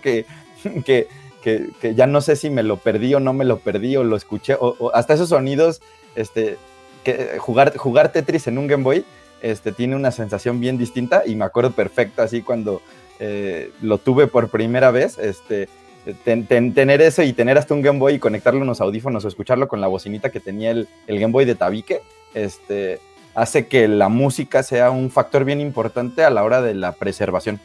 Y creo que hasta está medio separada eh, o, tiene como, como, como esta, esta capa extra que de, para poder hacer música, ¿no? O tener esta, esta reproducción. Sí, eh, va a tener seguramente el mismo sesgo de tratar de generarlo un, sonido extremadamente puro y no filtrado, que contradice, ojalá no, ojalá cambie. Eh, esto será completamente de, de cómo se implemente para mi gusto, ¿no? No digo que eso sea malo o bien. Mi preferencia es que tengas la opción, ¿no? Eh, eh, me gusta que el emulador te dé la opción de decir, lo quiero escuchar crystal clear, perfecto, como si fuera emulador, o lo quiero escuchar como sonaría de la bocinita del Game Boy. Y las dos cosas son posibles, ¿no? Eh, de hecho, en Mister tienes la elección, te metes al, menú y le dices, quiero el audio filtrado o no lo quiero filtrado y ya es tu problema, ¿no? que bueno, nuevamente a quién le va a importar, pero estamos hablando de, me gusta decir en, el programa que tengo con Rolando que, somos pedantes y exquisitos. No porque, eh, no porque nos haga superiores, no, no es la intención. La intención es, si pones una línea de decir, esto está suficientemente bien, la tienes que poner en la interpretación subjetiva de una interpretación, pero no en la medición. En la medición tienes que decir, no es perfecto. Pero puedes decir, no es, no es perfecto en un 96%. ¿96% es suficiente para ti? Sí, ah, estamos hechos, ¿no? Se vale. Pero no es perfecto en un 40%. ¿Te importa o no te importa? ¿no? claro. Pero eso, eso ya lo hará quien haga el producto y quien lo interprete, ¿no? Y quien lo consuma. Pero mi intención es que esté la información allá afuera para quien lo, lo consuma. Ahorita estoy en un problema de esos porque un, um, una implementación que se hizo en FPGA de, el hardware de audio del CD-ROM del PC Engine, eh, puso en su caja que utilizaron MD Fourier. Pero poner que se utilizó mi software no está prohibido, quien sea lo puede utilizar, pero yo no hago una certificación de que algo esté bien o mal. Y el hecho de que se haga una medición con el software no significa que, que no significa nada, solo significa que alguien midió. Y solo significa que, hubo una interpretación. La intención es que pongan, la intención fue esta y este es el resultado, y ya que, se, que se decida. Yo no tengo problema con que se haga eso, pero tengo que hacer un escrito en el que diga justamente esto de manera sencilla, ¿no? Para el público general, de el hecho de que se haya usado no significa que yo lo avale, ni, ni me interesa hacer un mecanismo regulador, ¿no? Pero, pero pues más bien la herramienta está ahí y es pública y es gratis para que tú lo midas, ¿no? Y tú decidas si está bien. Entiendo que quizá no es el, punto. Eh, pero sí, en, audio justamente, pues me ha interesado mucho la síntesis de audio en tiempo real. Eh, antes, las consolas de videojuegos como el NES, como el, el, Genesis, como el Super Nintendo, tenían adentro un chip que se dedicaba a generar el audio. Los cartuchos pues medían 200K, 500K. Y evidentemente un MP3 mide 10 veces más o 5 veces más de lo que mediría el cartucho completo, con gráficas, código y todo. Entonces la música se genera en tiempo real como si fuera una de estas pianolas, eh, que tienes una, una hoja perforada, seguro han visto en películas viejas del oeste, que, le pasa al piano qué notas tocar, ¿no? Y en qué secuencia y con qué tiempos. Es algo muy similar. Eh, pero tienen síntesis de distintas eh, categorías, ¿no? El Genesis utiliza un sintetizador FM que es muy similar a los de los teclados Yamaha de los 90, a un DX7. Eh, entonces, este sintetizador lo que hace es sumar sinusoidales. Y quien esté metido en audio y haya tal vez estudiado ingeniería sabe que tú puedes reconstruir cualquier sonido o señal de audio sumando cosenos y senos, funciones básicas trigonométricas de audio que son muy puras. Y la síntesis FM se basa en esto. De hecho, ahorita nos están escuchando con esta teoría matemática puesta al revés. Lo que pasa es que grabamos en el micrófono, la computadora descompone en senos y cosenos esta información, toma los 100 más altos y esos son los que manda y así no mide tanto. Le recorta un montón de información y se reconstruye en sus computadoras la información basada en estas sumas. Y, esta síntesis vieja de audio en FM funcionaba de esta manera, otras generaban tonos más básicos, ¿no? como el NES. Y sí, lo que hago es poner, pues le doy el escenario a una consola, eh, la pongo frente a la cámara, la capturo con una tarjeta de audio, con otra tarjeta de audio ambiental, una, este, una cámara tomando a la, consola, otra capturadora de video tomando el video de la consola y, otra, eh, otra captura de, precisamente el espectrograma, o sea, la descomposición del sonido en frecuencias. Y pues me gusta hacer esto porque mucha gente no conoce o se perdió de la misma manera que, yo el sonido de muchas otras consolas, porque pues, en México somos territorio Nintendo, en los noventas. Entonces mi intención es un poquito mostrar toda la demás variedad que había en ochentas y noventas de música y de cultura que nos perdimos aquí, que me interesó muchísimo eh, cuando, cuando tenía esa edad y lo veía en revistas que no pude consumir como hasta los 2000 que tuve oportunidad de empezar a importar en eBay y todo esto, y compartir eso a través de esa música y hacerlo como, como un pequeño concierto de la consola corriendo en tiempo real, eh, de hardware original, capturado de la mejor manera posible en mis capacidades, eh, y hacer esa sesión. Eso, eso ha sido el, y, es, y, es, un poquito derivado de, de, la pandemia, evidentemente, y de que trabajé en este proyecto de, de, audio. Y, curiosamente, el proyecto de audio de medir las consolas y compararlas para saber qué tan precisas son, nació porque estuve trabajando con My Life in Gaming y con Keptris para mejorar el audio del Analog SG y del Analog NT. Entonces, eh, pues me, contactaron y me dijeron, ¿tú qué haces la suite? ¿Puedes medir aquí el audio? Y dije, mi oído, o sea, aunque, aunque soy eh, excéntrico en esto y, me gusta que la calidad pues, haya fidelidad y etcétera, pues no voy, a, no voy a decir que con oído voy a evaluar cómo suena la consola, si suena bien o suena mal. ¿no? Tengo que, y, escribí el software para, para, compararlo. ¿no? A la mera hora Keptris decidió no utilizarlo. Eh, eh, porque él tenía su, su, línea muy marcada. Su línea era quiero que sea compatible con televisiones actuales y eso implica correr a una velocidad incorrecta Aunque tienes la opción, tienes la opción de correr a la velocidad correcta, pero solo cuando lo sacas por analógico, si le conectas el DAC. No lo puedes hacer con la consola. Y es una, es una diferencia nuevamente exquisita y pedante. Es mínimo. el filtrado sí no existe en esas consolas. Que es, eh, eh, como se hace esta suma, termina en la parte aguda muy estridente el audio de un Genesis o un Super Nintendo. Puede sonar un poco chillante. Y las consolas originales analógicas de aquel entonces, bueno, aquí no están, está, está filtrado para suavizar eso al final. Porque como lo escuchabas por una televisión, ¿no? con una bocinita mugrosa que solo era un buffer, no tenías Twitter, no tenías su buffer, pero, pero eso ecualiza el sonido, lo minimiza. Y la intención es que también podamos medir eso y haya filtros para que suene como bocinita de televisión. Nunca lo usaría así, pero yo sí lo usaría porque tengo el hardware original y me gusta conectarlo a, mi home theater, conectar mi Super Nintendo, mi Sega Genesis, y me gusta que puedo conectar mi Super Nintendo y puedo conectar el Mister y no noto la diferencia, porque medido al máximo de mis capacidades, hacen la misma filtrado de audio. Y eso me gusta. Me gusta decir, cuando se muera mi Super Nintendo, voy a tener un sustituto en FPGA que para mí es imperceptible en señal de video y en señal de audio. Y realmente es ese propósito egoísta el que me mueve a hacerlo.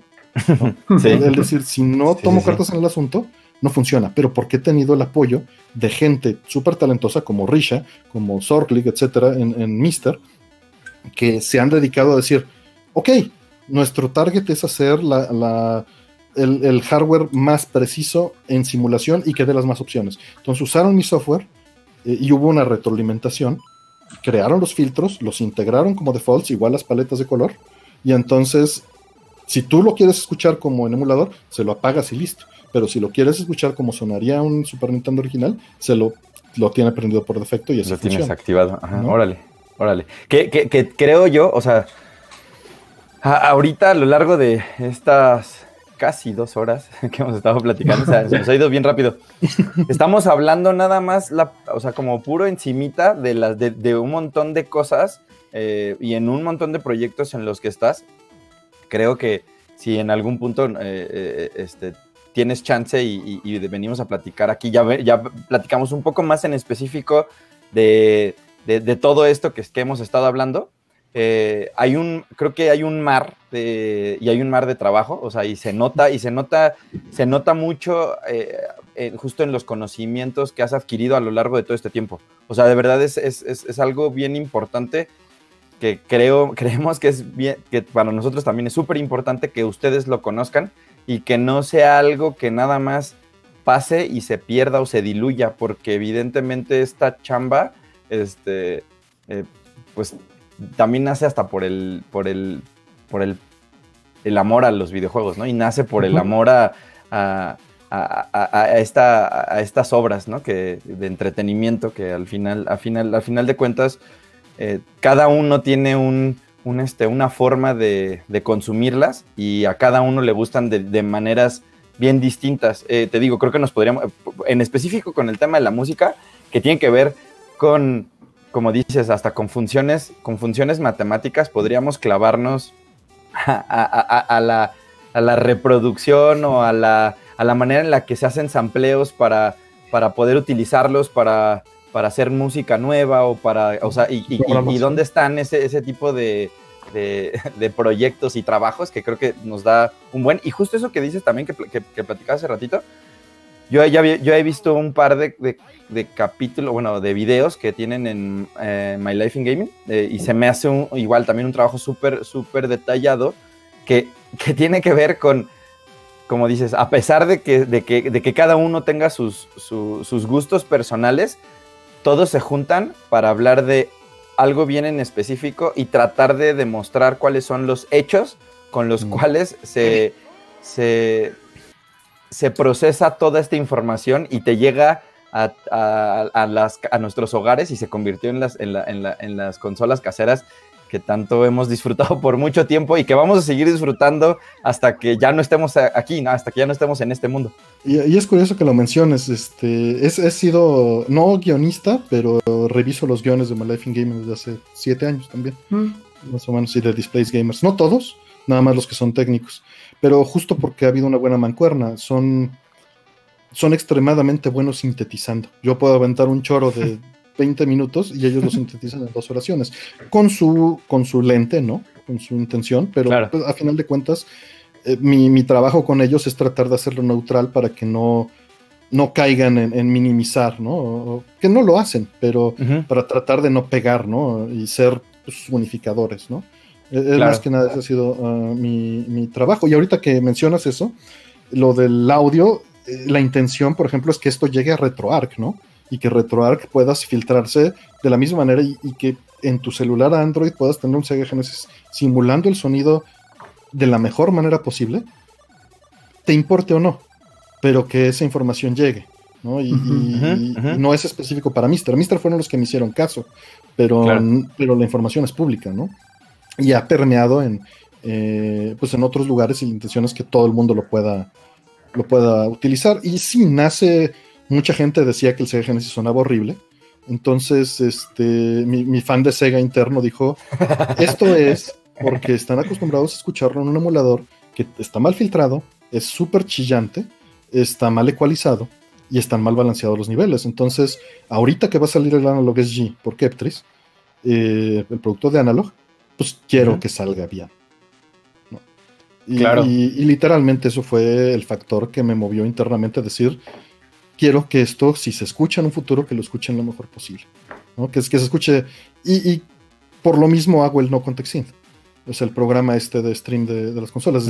quiero que lo escuchen como lo escucho yo. Y también porque en la pandemia, pues no pasa, ¿no? A mis amigos solía invitarlos y, por ejemplo, esa PC88 que está allá atrás, ¿no? Allá atrás. Suena increíble, es un sintetizador FM precioso de, los que usaban los teclados Yamaha, un 2203 un 2608. Y, y, me encanta, pues me gustaba, ¿no? Yusho Koshiro, el que hizo la música de, Streets of Rage, por ejemplo, de Shinobi o de Acrazer, que está ahorita, hizo eh, su música en, esa, en ese tipo de computadora, en ese modelo exacto de computadora. Y ah. coincidió, luego compré ese modelo por fan, pero coincidió que él liberó, cuando yo acababa de comprar la computadora, él tuiteó unas cosas, le contesté y me dijo, espérate seis meses. Me esperé seis meses y publicó el software en el que compuso la música originalmente. Órale. Y no solo publicó el software que utilizó, publicó como ejemplos 10 tracks de cada uno de esos juegos. Entonces ah. lo grabé en floppy, lo corrí en la computadora y estaba feliz, ¿no? Y fue antes de la pandemia, oh. venían mis amigos, lo escuchábamos en persona y se escucha increíble.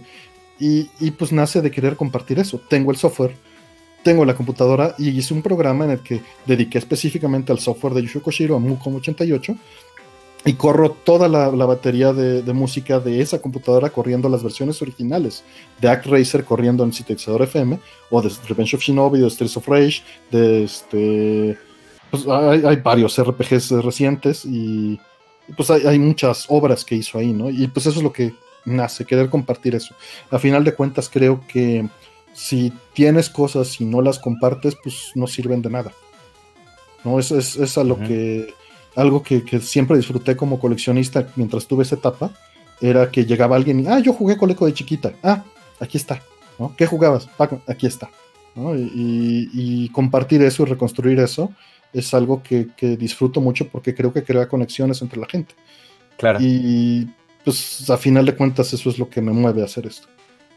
Claro, y eso, también tiene esta parte de, como dices, de conectar, conectar con, las personas y de que eh, tratemos de, voy a utilizar una palabra que a lo mejor no nos vaya a gustar, pero de emular las experiencias, las experiencias que tuvimos en aquel entonces, ¿no? Porque es un poco como, como trasladarnos. Es, yo, lo, yo lo noto mucho eh, cuando hacen documentales, eh, que hay documentales de videojuegos en Netflix, hay también en, hasta en HBO hay uno de el Console Wars, que tiene que ver con la guerra de consolas entre Sega y, el Super Nintendo. Eh, y, se siente bien distinto cómo ponen estas imágenes de cuando un niño recibía un NES y que están grabadas de cuando un niño recibió un NES en Navidad es, es más, está, hay una muy famosa de cuando un niño recibió un Nintendo 64. Nintendo la de Nintendo 64 es, es, una cosa, es una cosa creo que indescriptible y, que, y, que, y, ese tipo de cosas son bien difíciles de volver a, a, a, a transmitir a, la hora de que, de que avanzan eh, y que tienes hasta, hasta, hasta, esas rayas que se ven feas del, del VHS y que se escucha extraño. o sea, todo eso te, te tras, a, nosotros nos traslada eh, a, a, esa época en la que tú metías este, el Betamax o metías el VHS y le dabas ahí play y, y estabas escuchando, viendo algo que pues a lo mejor ahorita se ve mil veces más nítido y se escucha mejor o tienes una barra de sonido y demás, pero no, no, no es el mismo sentimiento. Y a veces creo que todo esto en general tiene que ver con la capacidad de asombro que a veces eh, algunas personas pierden o no sé por qué no, no, no, no, continuamos con esta capacidad de asombro y, pareciera que todo es muy fácil de hacer y muy fácil de crear. Y pues la verdad es que hay todo un mundo detrás de, de de este entretenimiento y te digo, seguro tenemos un montón de cosas por hablar. Ahorita que mencionabas eso, por ejemplo, este hardware, era lo que estaba buscando, perdón, por distraerte. El, ah. RetroTink es hardware desarrollado por Mike Chi y es un FPGA que digitaliza las señales de una consola de video, ya sea por SCART, por componentes, por compuesto o por S-Video. Y también hace interpretación, por ejemplo, de la señal de un VHS o de un DVD desentrelazándolo y desplegando en, el en, una, una tele HDMI o una capturadora con los scanlines simulando el 480i de un DVD player, por ejemplo. Y pues se ve, se ve muy bien.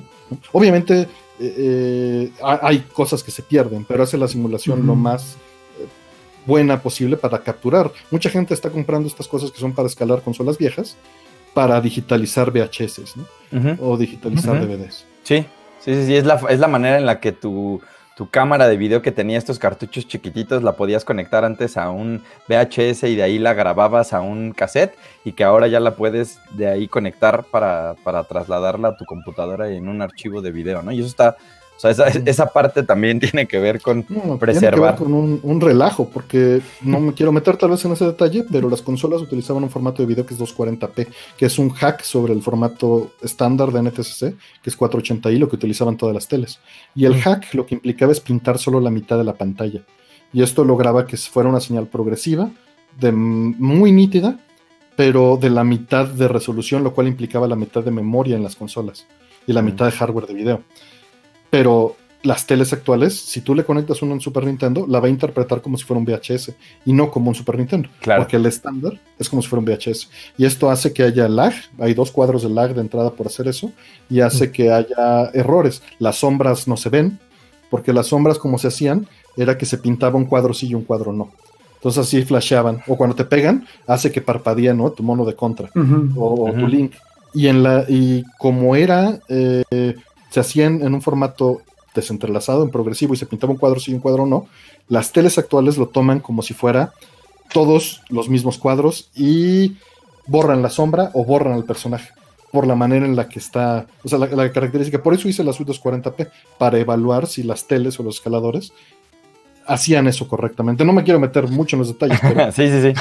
pero se sí, Que, te digo que creo, que todo eso lo podemos dejar eh, para otra plática este, bastante más eh, densa. Este, mm, Seguro ahí este, podemos eh, estar muchas más horas aquí platicando y, justo discutiendo o que nos estés platicando tu experiencia, ¿no? de, de todo esto. Este... Sí, como te digo, pues, pues la verdad es que mi experiencia es limitada, más bien es como pegamento por brincar en las cosas, pero la gente que está allá afuera sabe un montón, un montón. y que también de eso se trata, también en, en, justo Impulso Geek lo que queremos es que al hacer este tipo de contenidos, eh, más gente se, se quiera acercar a, a, este, a este mundo y a estos a, estas complicaciones, ¿no? Que, son bastante lindas. este, no sé si quieran preguntarle algo más de eh, todo este retro. Yo, yo, quiero pasar a esta última parte eh, de, la, entrevista en donde le hago preguntas a, a Artemi un poco más actuales. Este, quiero saber tu opinión sobre cosas actuales. Este, eh, no sé si alguien quiera hacer algo. Continuamos con, ¿Sí? ¿Este Hugo Gabo? Yo, yo, no, no, no. No, no, no, ¿Sí? estoy, super. No, estoy, súper, Aprendiendo, aprendiendo. este, te digo ya para, para, para terminar, eh, me gustaría saber mucho eh, cuál es la opinión que tienes con, O qué, o qué es lo que a ti también te gusta, ¿no? O sea, a veces, a veces creo que en las entrevistas de repente llegamos y tratamos de, no, pues es que quiero que me pase todos los conocimientos en dos horas, ¿no? Y no, pues tampoco se trata de, de eso. También creo que es importante que, que tú como un consumidor eh, ávido de los videojuegos, también hay cosas actuales que seguro te gustan mucho y también hay cosas que realmente no te gustan tanto, este, y creo que eh, también es bueno eh, conocer ese punto de vista. Actualmente, eh, ¿qué juegas? Actualmente, ¿qué, en, qué, qué- en qué Artemio utiliza su tiempo para, para, para jugar este, juegos de actual generación? Mira, eh, cuando agarro un juego actual suelo enajenarme y dejo todos los proyectos botados. O al revés. o al revés. Es, es como, lo uso como una desintoxicación, aunque no creo que exista la desintoxicación biológica, pero tomando la, la analogía, eh, pues de repente estoy saturado y son demasiados proyectos, no acabo, muchas cosas que entregar, o tal vez son exigencias propias, y me voy a un juego y, y dejo todos los proyectos un mes y regreso ya con, con más fuerzas, ¿no? Eh, recientemente, este año jugué Laika Dragon, Ok. eh, jugué Is 9, soy un mega fan de, de Is, ¿no? Ujú. de, de esta serie de Falcom que empezó en el 87, que justo también está en la PC88, música de Yusho Koshiro, desde el, el primero fue ahí. Hay muchos juegos que nacieron ahí en esa, en esa computadora y son hermosos, incluyendo también Snatcher. Eh, ¿Qué más eh, jugué este año? Estaba, estaba jugando Greek, ¿no? De- Del estudio mexicano. Mm, déjame ver qué, qué más hay así de este de este año. ¿no? Em, casi no juego nada en línea. Por, por elección, no juego nada digital. Si puedo, si puedo evitarlo. Hay ciertas excepciones que hago. Antes era estrictamente este eh, vegetariano en ese sentido. Nada más consumía físico. Eh, pero este, hoy en día, pues sé que hay ciertas cosas que, que no, y me doy ciertas escapadas Tohu en Steam o cosas así. Sí, Ujú. sí me las permito. Eh, a ver qué más, eh, qué más tengo reciente que he jugado. También, ¿sabes? Es que hay muchos lanzamientos que se hacen para consolas clásicas.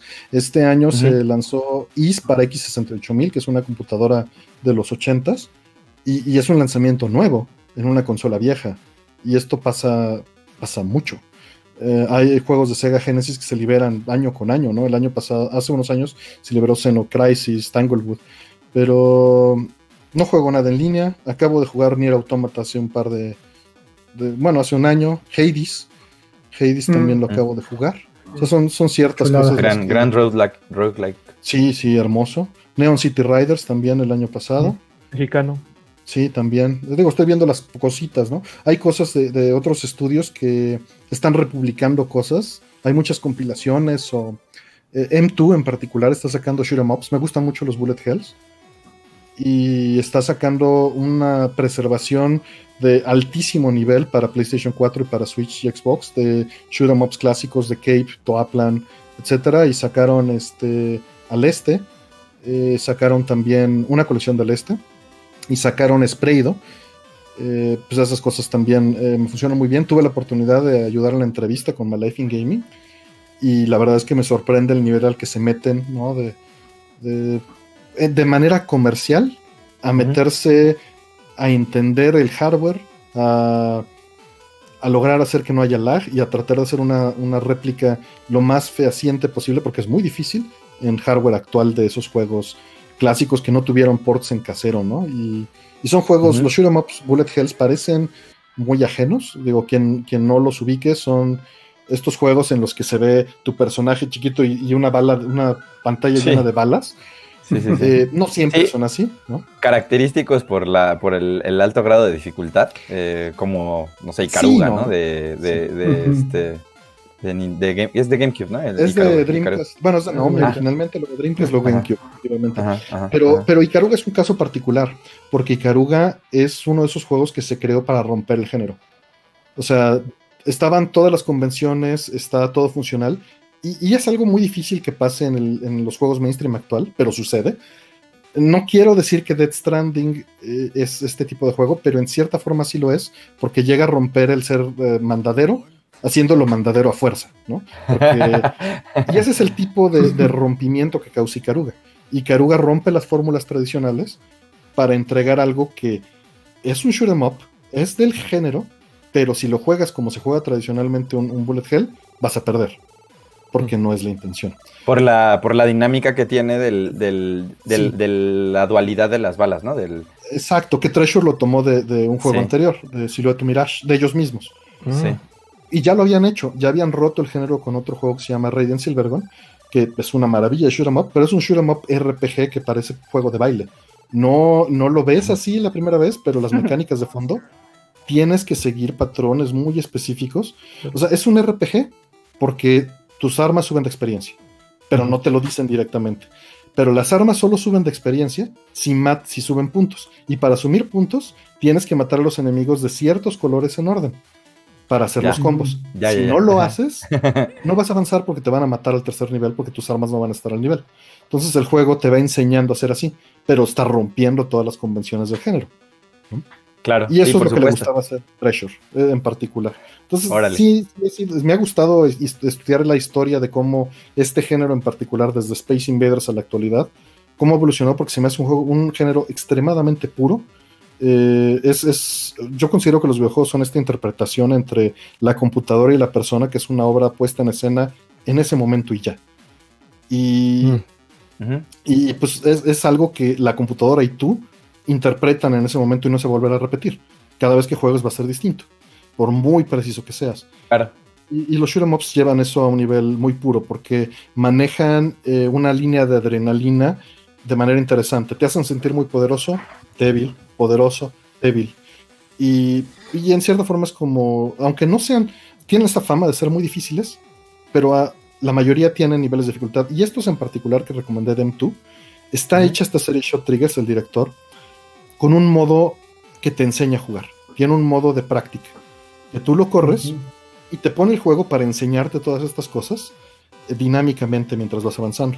Tú, eh, por ejemplo, tiene, tiene este modo súper fácil y tiene este otro modo arreglado en el que conforme vas avanzando, si te matan, te hace rollback inmediato 5 segundos antes hasta que lo pases. Órale.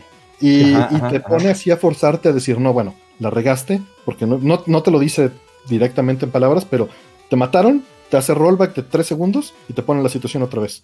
Y así inténtalo hasta que lo pases. Y así te pone todo el juego. Entonces todo el juego tú lo puedes tomar desde cualquier escena a ir practicando cada bloquecito a entender cómo, cómo moverte. ¿Cuál es la mecánica específica de ese, de, ese punto en el que estás en el juego? Y está bien chido. así que repítelo hasta que pases, hijo. E, exactamente, pero, pero está, está hecho para que este disco o cartucho le funcione a un principiante o al mega experto que ya saca millones de puntos. Porque le meten incluso un modo arreglado ultra difícil para pegarle a ese público que está arriba del nivel de arcade le meten un modo, modo hiper fácil que puede jugar cualquier persona súper tranquilo y le meten este modo de entrenamiento. Y está el juego original. Entonces, y le meten tres o cuatro soundtracks arreglados. Entonces, eso me fascina que el trabajo que hacen. Y es un estudio chiquitito, de cinco personas, ¿no? Súper clavadas. Y que además, que además, justo ese género tiene, tiene muchas obras populares que no llegaron a este lado del charco, ¿no? O sea, Exactamente. Eso también es bien importante porque se convierte un poco en este género eh, medio conocido y medio desconocido para otros, ajá, que, te lleva como a eso, ¿no? Y de, repente encuentras cosas este, pues, bien lindas o, de repente hay cosas así que dices, rayos, creo que este, no no tengo las habilidades para poder, este, para poder, no sé, no como un Mushihime Sama, ¿se llama así? Sí, Mushihime Sama, pero fíjate que Mushi en particular es un juego hecho para atraer público nuevo. Parece que no, pero, pero su nivel de dificultad es más bajo de lo que crees. Nada más a pantalla mucho. Es que se ve, se ve. No lo tienes que poner en ultra. No, o sea, ese es un. Ponte en easy. Y, no te sientas mal de ponerlo en easy. O no te sientas mal de poner Mushi en normal. De hecho, a mí se me hace más difícil Mushi en Easy que Mushi en Normal. Porque me aburro y me pongo a pensar en otra cosa. y eso, eso es lo que termina pasando. Está mal. Estos juegos están hechos para que estés amarrado a la pantalla, sea muy intenso. El juego durará 20 o 30 minutos o cinco, o uno, si eres, si eres este, principiante, pero son muy intensos. Están hechos para que entres en este estado zen en el que olvidas todo porque no puedes pensar en otra cosa si estás La jugando zona. Estás en la zona, pero Ujú. también sucede que, que muchas veces te relaja lo suficiente ya cuando más o menos sabes jugar, eh, que es como cuando estás haciendo ejercicio, cuando estás, que, que realmente te relajas, no estás pensando en nada en particular, pero te viene alguna solución de algo que estabas haciendo, ¿no? sí. Mm. Y, y Sí. lo mismo pasa con este, con este tipo de juegos. Y, y es algo que no se ha perdido por completo, pero ya se ha reducido a un nicho, cuando antes era el mainstream. Y, y pues sí les recomendaría a tu audiencia, si les interesa, que le entren por ahí. Sí, hemos tratado de hacer stream de algún par de, de Bullet eh, ajá, ajá. Y porque justo creo que el género de repente está medio infravalorado. Este, También le pueden entrar por Tohu, que es una. Están en Las Steam. tojos. Y, y en Easy también son muy accesibles. Obviamente, si le suben la dificultad, pues no. Pero. Ah, ¿se Death tuvo Smiles Death es muy accesible, sí. También sí, ¿verdad?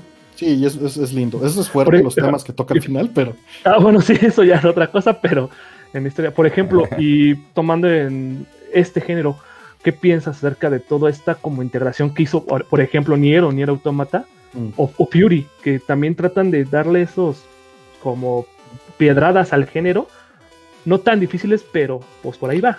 sí, pues bueno, Nier Automata me fascina en todos los niveles. Es, es- es una obra maravillosa que, que creo que solo puede existir en videojuego y que le recomiendo a todo el mundo. Si, si sienten que está pesado, pues bajen la dificultad, pero, pero realmente no es un juego difícil. No. Este, sin embargo, narrativamente, en mecánicas, en, este, en integración, es, es maravilloso. Súper. Oye, y hace ratito to- tocaste un tema que, que que en general en muchas comunidades ha dado de qué hablar y es el tema de Dead Stranding. Eh, este, en- entiendo que, que, que te gustan las obras de Hideo Kojima. No sé si todas, pero... Era, Eh, ¿qué era muy fan de- hace 20 años, ¿no? Ajá. este, o 25. Hoy en día, eh, pues sí lo consumo, pero la verdad es que no veo trailers, no, o sea, ya no me trago el hype. Yo tenía un sitio, escribí por ahí un ensayo defendiendo el final de Metal Gear Solid 2 en 2001. Está ahí, está ahí en mi Hay sitio. nada más como, hay nada más como paréntesis, ese, ese texto me tocó.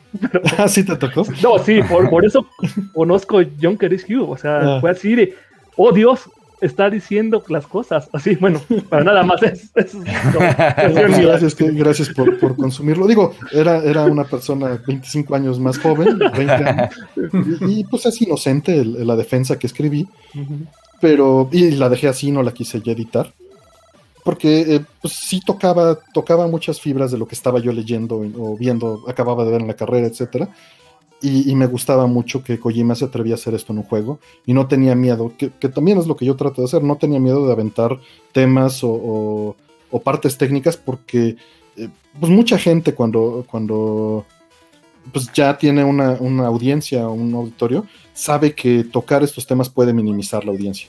Pero yo creo que eh, la audiencia puede involucrarse, no toda. Pero una parte de la audiencia puede involucrarse con, con los temas, ¿no? Y despertar eh, plática, así como Nier Automata o Kojima en algunas cosas, ¿no? No todo, no todo, pero algunas cosas. Sí, Y, y sí, sí, sí, sí. eh, pero pues, ¿qué, qué, qué querías hablar de Death Stranding en particular? Ah, o sea, justo si, si lo habías jugado y cuál había sido tu experiencia, cómo, cómo te habías sentido en este mundo. Ah, O sea, yo lo jugué, eh, eh, fue 2019 cuando salió, este, apenas acaba de salir eh, su versión en Director's Cut. Y creo yo, o sea, a mí, yo le decía a- al equipo de Impulso Geek en general que cuando yo lo jugué, tuvimos chance de tener una copia para reseñarla.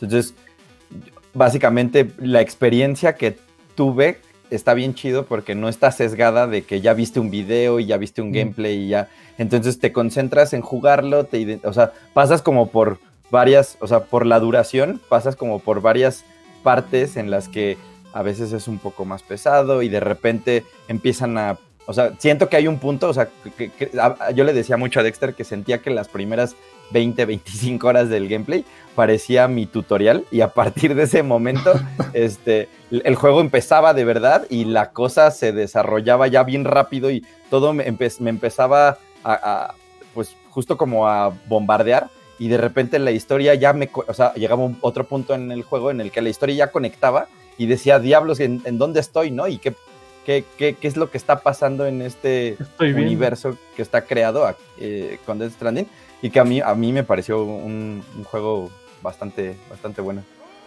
Pero te digo, no sé cuál haya sido tu experiencia. Pues mira, como te dije, no consumo hype, estoy ya, ya estoy viejo, estoy harto del hype. Eh, no veo trailers, no veo teasers hasta que falta un día para que salga. la verdad es que las cosas dos años en el futuro me importan un pepino. Eh, tengo suficiente backlog como para que me pueda dar ese lujo. Eh, porque pues estoy viejo, ¿no? A final de cuentas. Y también por lo mismo no consumo digital, porque tengo la opción de que tengo un stack de 10, 15 juegos ahí pendientes que, sé que me van a gustar y, no tengo tiempo, ¿no? Dead Stranding no lo había comprado. De hecho, estaba jugando Cotton de X68000. Y, y por X o Y fui a, pasé por una tienda. Estaba ahí físico el día de lanzamiento. Lo compré. Llegué y dirás, sí, es fan de Kojima y te valía, poser. No es cierto. Neto no sabía cuándo iba a salir me enteré porque todo el mundo ese día en Twitter me empezó a decir, ¿y qué opinas? ¿Y qué opinas? Digo, bueno, está bien. No es que no me interese, nada más viví, o sea, viví Metal Gear Solid 2 en lanzamiento, tenía el sitio dedicado a juegos de Kojima, vivía en los foros, vivía en, ICQ, vivía en este en IRC, ¿no? Y, las teorías y, y va haciendo relajos, escribiendo. Tuve la oportunidad de, de entrevistar a Kojima cuando estaba haciéndose Metal Gear Solid 3 eh, Hiciste las reseñas de su Metal Gear. Sí, pero pasó algo más curioso que ah, estaba con, eh, con, Atomics en este con, Oscar Noriega, un gran amigo. Eh, nos fuimos a Japón a entrevistarlo. Y una noche antes de entrevistarlo, me fui a cenar con, Tim Rogers. Y cuando estaba cenando con él, se publicó algo en, todos estos lugares de, de, fans de Kojima que decían que era el guion de Metal Gear Solid 3. Lo este lo leí y dije, esto es una basura. ¿Cómo va a ser? ¿No? Eh, eh, y al día siguiente fuimos a entrevistarlo y, nos dicen, Kojima estoy muy enojado, entonces quizá no los reciba. Porque hubo una filtración. Yo así de puta madre. Ese es el guion. Em, entonces, bueno, el caso es que sabía muchas cosas antes de jugar el juego. Y eso ya no lo hago. ¿No? y, Metal Gear Solid 3 en particular no me lo echó a perder porque la ejecución es todo.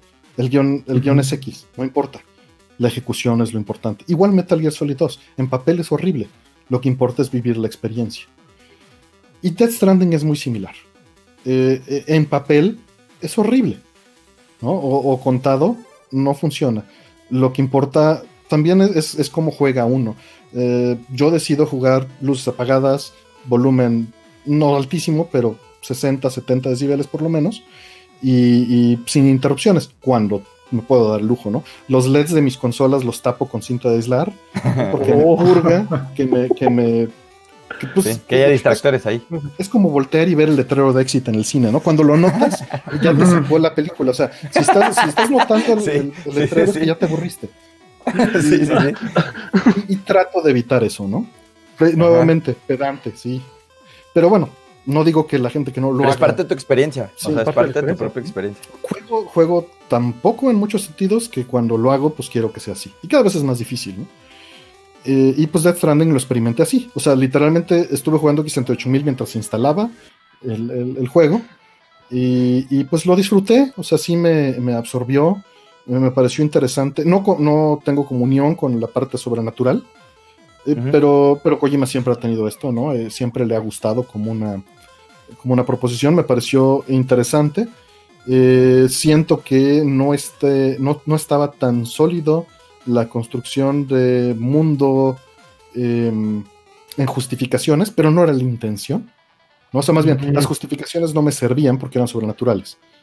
Claro. Y, y, yo no entenderá eso, pero la construcción completa, o sea, si te pones a hacer todos los subquests, y llevas las cinco pizzas que tienes que llevar y descubres lo que pasa con eso, ¿no?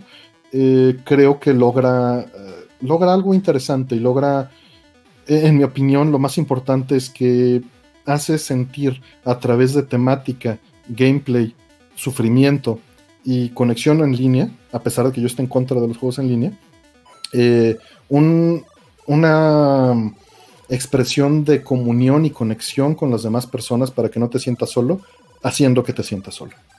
¿no? Eh, creo que eso es de lo más valioso porque en el juego se tiene una cotidianidad en la que repites cómo te bañas, para que cuando estés jugando y, vayas a tu vida diaria y veas, pases por abajo de un túnel, digas, estoy jugando. Cuando te estás bañando, estoy jugando. Cuando te tomas una lata de algo, estoy, estoy jugando o es la realidad. ¿no? Y, esa cotidianidad mezclada con, la, con, con el juego, ¿no? Y, que sea tan, tan relacionable el poder caminar campo traviesa, hace que, que, lo sientas más personal, más introspectivo. Igual las maneras en las que entra la música, etcétera. Creo que eso es, eso es su valor. Es una experiencia muy personal. Sí, y creo que, y creo que creo que eso es un punto bien importante, porque además salió en un momento antes de que fuéramos a estar encerrados por más de un año, ¿no? O sea, que eso es lo que lo hace todavía eh, bastante más no sé si complicado o si, si, después de estar encerrado tanto tiempo le quieras eh, ofrecer a un amigo que juegue un juego en donde pues, tenga que ver con esto, ¿no? Como catarsis, tal vez, ¿no? Pero. Oh, oh. Sí. Sí, sí, es, es, Pero, ¿sabes? No es la primera vez que le pasa a Kojima. Y, no creo que, que. O sea, simplemente creo que le pasa esto. Esta vez fue coincidencia, pero normalmente le pasa por que está metido en el tema mundial, de todos niveles, ¿no? O sea, a nivel Thalía y Transformers y a nivel político, ¿no? sí, sí, sí. entra todo. Metal Gear 2 por ahí también va a, esa, ese aspecto. Sí, le pasó lo de las Torres Gemelas justamente a, liberar, ¿no? Ajá. Y pues no es la primera vez. sí. Oye, y si, si, si te preguntara ahorita cuál es tu publisher o bueno, más bien, ¿cuál es tu desarrollador de videojuegos favorito? ¿Cuál podrías decir? Ah, ah, ah, quiero, quiero acotarlo, quiero acotarlo, quiero acotarlo porque eh, me gustaría saber de los juegos actuales y me gusta, o sea, actuales y, parece ser que la acotación eh, no, es suficiente, pero me gustaría decirte, me, gustaría decirte de estas últimas dos generaciones, a Play, no sé, Play 5, Play 4, y me gustaría saber de arcade, porque también creo que es distinto, es bien distinto eh, lo que, el trabajo que llegó a hacer Neo Geo, el trabajo que llegó a hacer Data East, el trabajo que llegó a hacer. O sea, lo entiendo, me gustaría que me dijeras algunos, algunos ejemplos. A lo mejor no toco todos y no te voy a, no quiero preguntarte de cada uno, porque pues ahí sí podríamos estar un buen rato. Híjole, es, muy difícil. O sea, para, si me dices, me dijiste publisher, ¿verdad? No, no, no, no, este, desarrollador. desarrollador. Primero te iba a decir publisher, pero mejor desarrollador. Híjole, mira, actual, pues me voy a tener que ir por M2. Haciendo trampa. Te voy a decir este. Eh, el, estudio Tri-Ace, que forma parte de Bandai Namco, Tales, la serie Tales, este, como, como desarrollador, pues lo, sigo respetando mucho. El equipo que, hace eh, Yakuza también, eh, lo respeto bastante. El equipo que hace Bravely Default. Obviamente Platinum lo, sigo valorando mucho y Falcom como desarrollador actual lo sigo valorando eh, muchísimo. Eh, Vanillaware tiene una mezcla, pero, pero también lo, respeto mucho en, cosas actuales. Mm, ¿Qué más? ¿Qué más? Este... Mm, Está, está difícil. está difícil. Hay muchos developers independientes también que respeto, pero, pero son, son extremadamente pequeños como para, para contar. estoy viendo mi lista de, juegos consumidos en los últimos tres años y, estoy viendo puras cosas viejas. sí, que, a veces también es eso, ¿no? De, repente. O nuevas, ¿no? Pero. Terminamos, terminamos ahí con eh, justo por eso el, desarrollador indie eh, de repente hace, hace, hace joyas, ¿no? Y hace unos, unos, unos juegos que tal vez no nos pues creímos que podrían hacer, ¿no? Se trabó un poquito. Creo que se me trabó un poquito, muchachos. Sí. Ok, denme un segundo en lo que lo recuperamos. Sí, se me cayó. A ver, Hugo. Ah, ah, ajá. Disculpen las, las dificultades técnicas, muchachos. Este, parece ser que a lo mejor se le desconectó ahí algo. Este, Hugo, échame la mano, por favor. Este, para, para ver qué onda. Este, muchachos, les queremos agradecer a toda la banda que está en YouTube y que están comentando. Realmente lo estamos leyendo. Este, difícil, difícil que podamos leer todos sus comentarios, este, y hacer las preguntas y, y- y comentar cosas, porque pues, también no queremos interrumpir este Artemio o, o la, o la entrevista que tiene Adrián. Este, ya rompimos a Artemio. Este, eh, no, se- se- Adiós. Esperemos que el dichoso apagón digital no haya sido el causante, ¿verdad? Este, pero, pero de verdad, muchas gracias a toda la banda. Ya, te recuperamos, Artemio. Sí. Ah, Ya, ya. te recuperamos. Que te perdimos. Ah, Ah, ¿sí me perdieron? Sí, ya ac- acabas de volver. Sí, acabas justamente Ya. de volver. Gracias. Sí, fue justo un- un- una cosa de segundos. Eh, dije, ching, creo que la, la pregunta lo rompió. Entonces, Ya, ¿Dije algo o, o no dije nada? Este. Eh, no, mm, de que, eh, justo fue que cuando estábamos hablando de que, de que eh, publishers independientes Ajá. podían lograr hacer Ya. juegos eh, bastante... Maravillosos. Pues, pues mira, lo que terminé diciendo es que hay muchos publishers independientes, estos que hicieron el estudio Sí. que hizo Wonder Boy, ¿no? Me fascina FTG Entertainment, pero, pero normalmente son ese tipo de cosas, ¿no? Cosas este, sueltas, que, de puros publishers independientes o eh, remakes de, de cosas viejas, o por ejemplo, cosas como Like a Dragon, eh, Returnal, Hades, este. Greek, ¿no? Que- y, y, pues muchas cosas como, Plat- eh, como las de Platinum que mencionaba, ¿no? Nier, etcétera, pues sí, sí me interesan. Y Falcom, Ujú. que Falcom me sigue publicando cosas y con eso me tienen contento. Claro.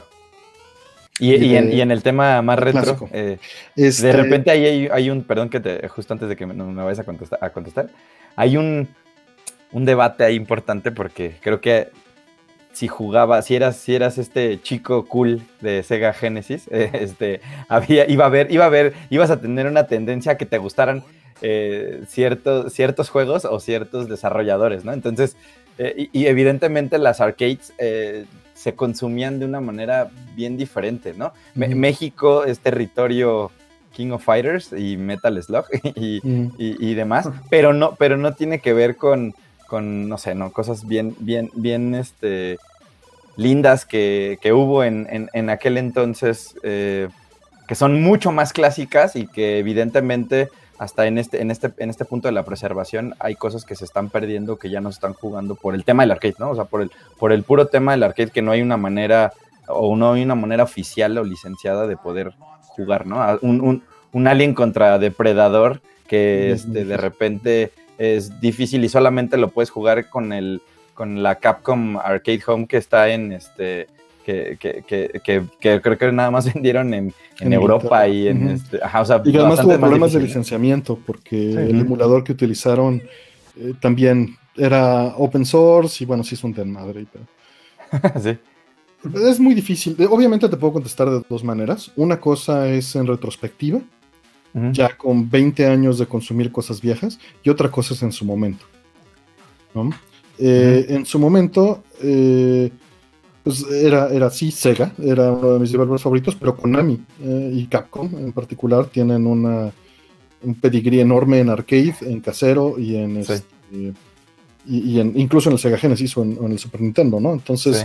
eh, fueron, fueron muy dominantes. Eh, ya en retrospectiva, pues te puedo decir Compile, te puedo decir Cave, te puedo decir Toaplan. Aunque jugué cosas de ellos sueltas, no jugué toda la biblioteca, ¿no? Y ya teniendo 20 años para haber conocido las cosas que me perdí, hay muchas cosas de Hudson, hay muchas cosas de Technosoft, muchos estudios que eran como serie B en aquel entonces, que tenían producto increíble, que, hoy en día eh, me encanta, ¿no? Falcom. eh, y, y- pues tenemos la posibilidad de hoy en día, es como la música.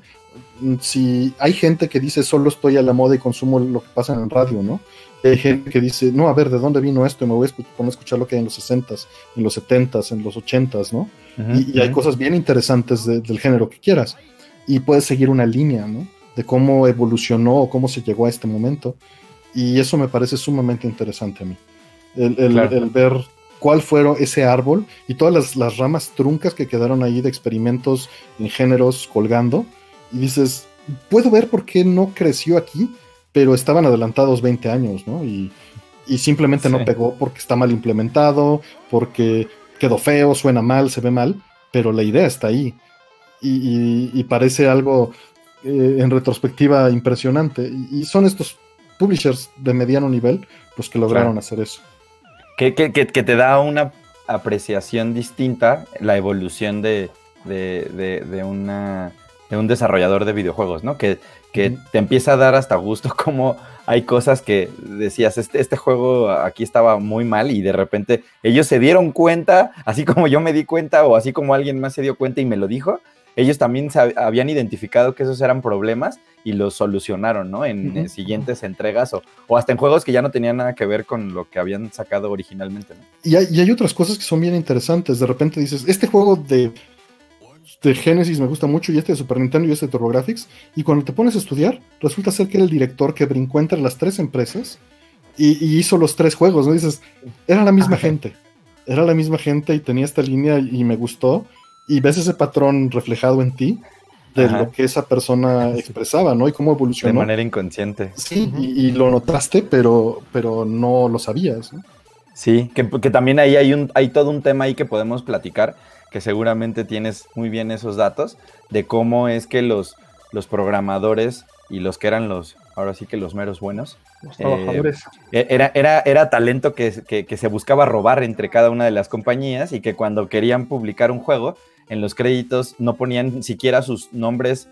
Este, no, los, no los dejaban sus nombres de pila para que no los buscaran y no se los, se los robaran, porque además era bastante más eh, fácil en aquel entonces como de, ah, ya vi dónde, ya sé, es más, ya en la sección amarilla busco su nombre, ya sé dónde vive, este, acá te esto para que, ajá, ajá, o sea, seguro ahí, y, seguro ahí hay un tema de lo que podemos platicar, ¿no? Que hasta en algún punto hasta mismo Shigeru Miyamoto tenía que poner algunos, este, algunos como el, el, famoso Miyajón que tiene mm. como en esta onda en la que, en cómo, cómo se escribía su, su, nombre para que no lo identificaran. Evidentemente, ahorita, ¿no? O sea, creo que no, va a ser tan, no sería tan, tan, tan difícil reconocerlo en la calle, aunque trajera cubrebocas. O sea, seguramente sería algo bien fácil de identificar y, y que también era una problemática que se enfrentaron en aquel entonces y que tal vez ahorita ya no es una problemática, o sí, pero ya no, ya no representa el mismo peligro para una compañía como lo,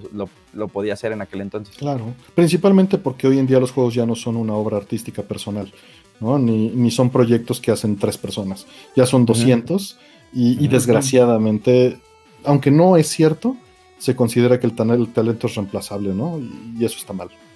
Eso está mal porque los juegos que mejor envejecen son aquellos que tienen una visión artística y no necesariamente el más realista.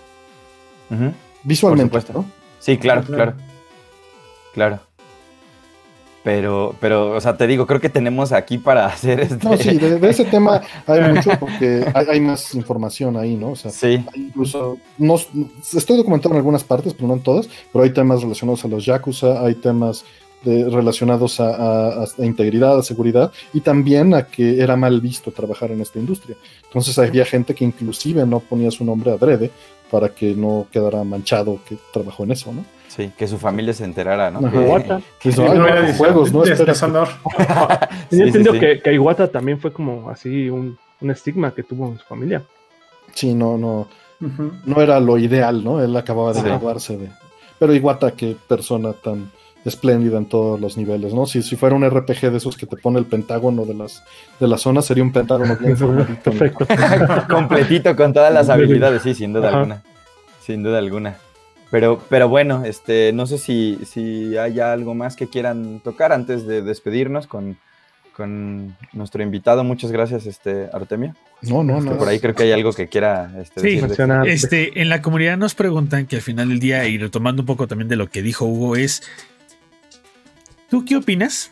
Volvemos a lo mismo. Eh, eh, la opinión que tú tengas no está demeritando nada. Este, pero ¿tú qué opinas acerca de. Eh, en los comentarios dicen: ¿Crees que, como muchos dicen, el, término ese, PS Now, Now, ese Nintendo Online, ese tal Game Pass, están de alguna forma matando la obtención del formato físico?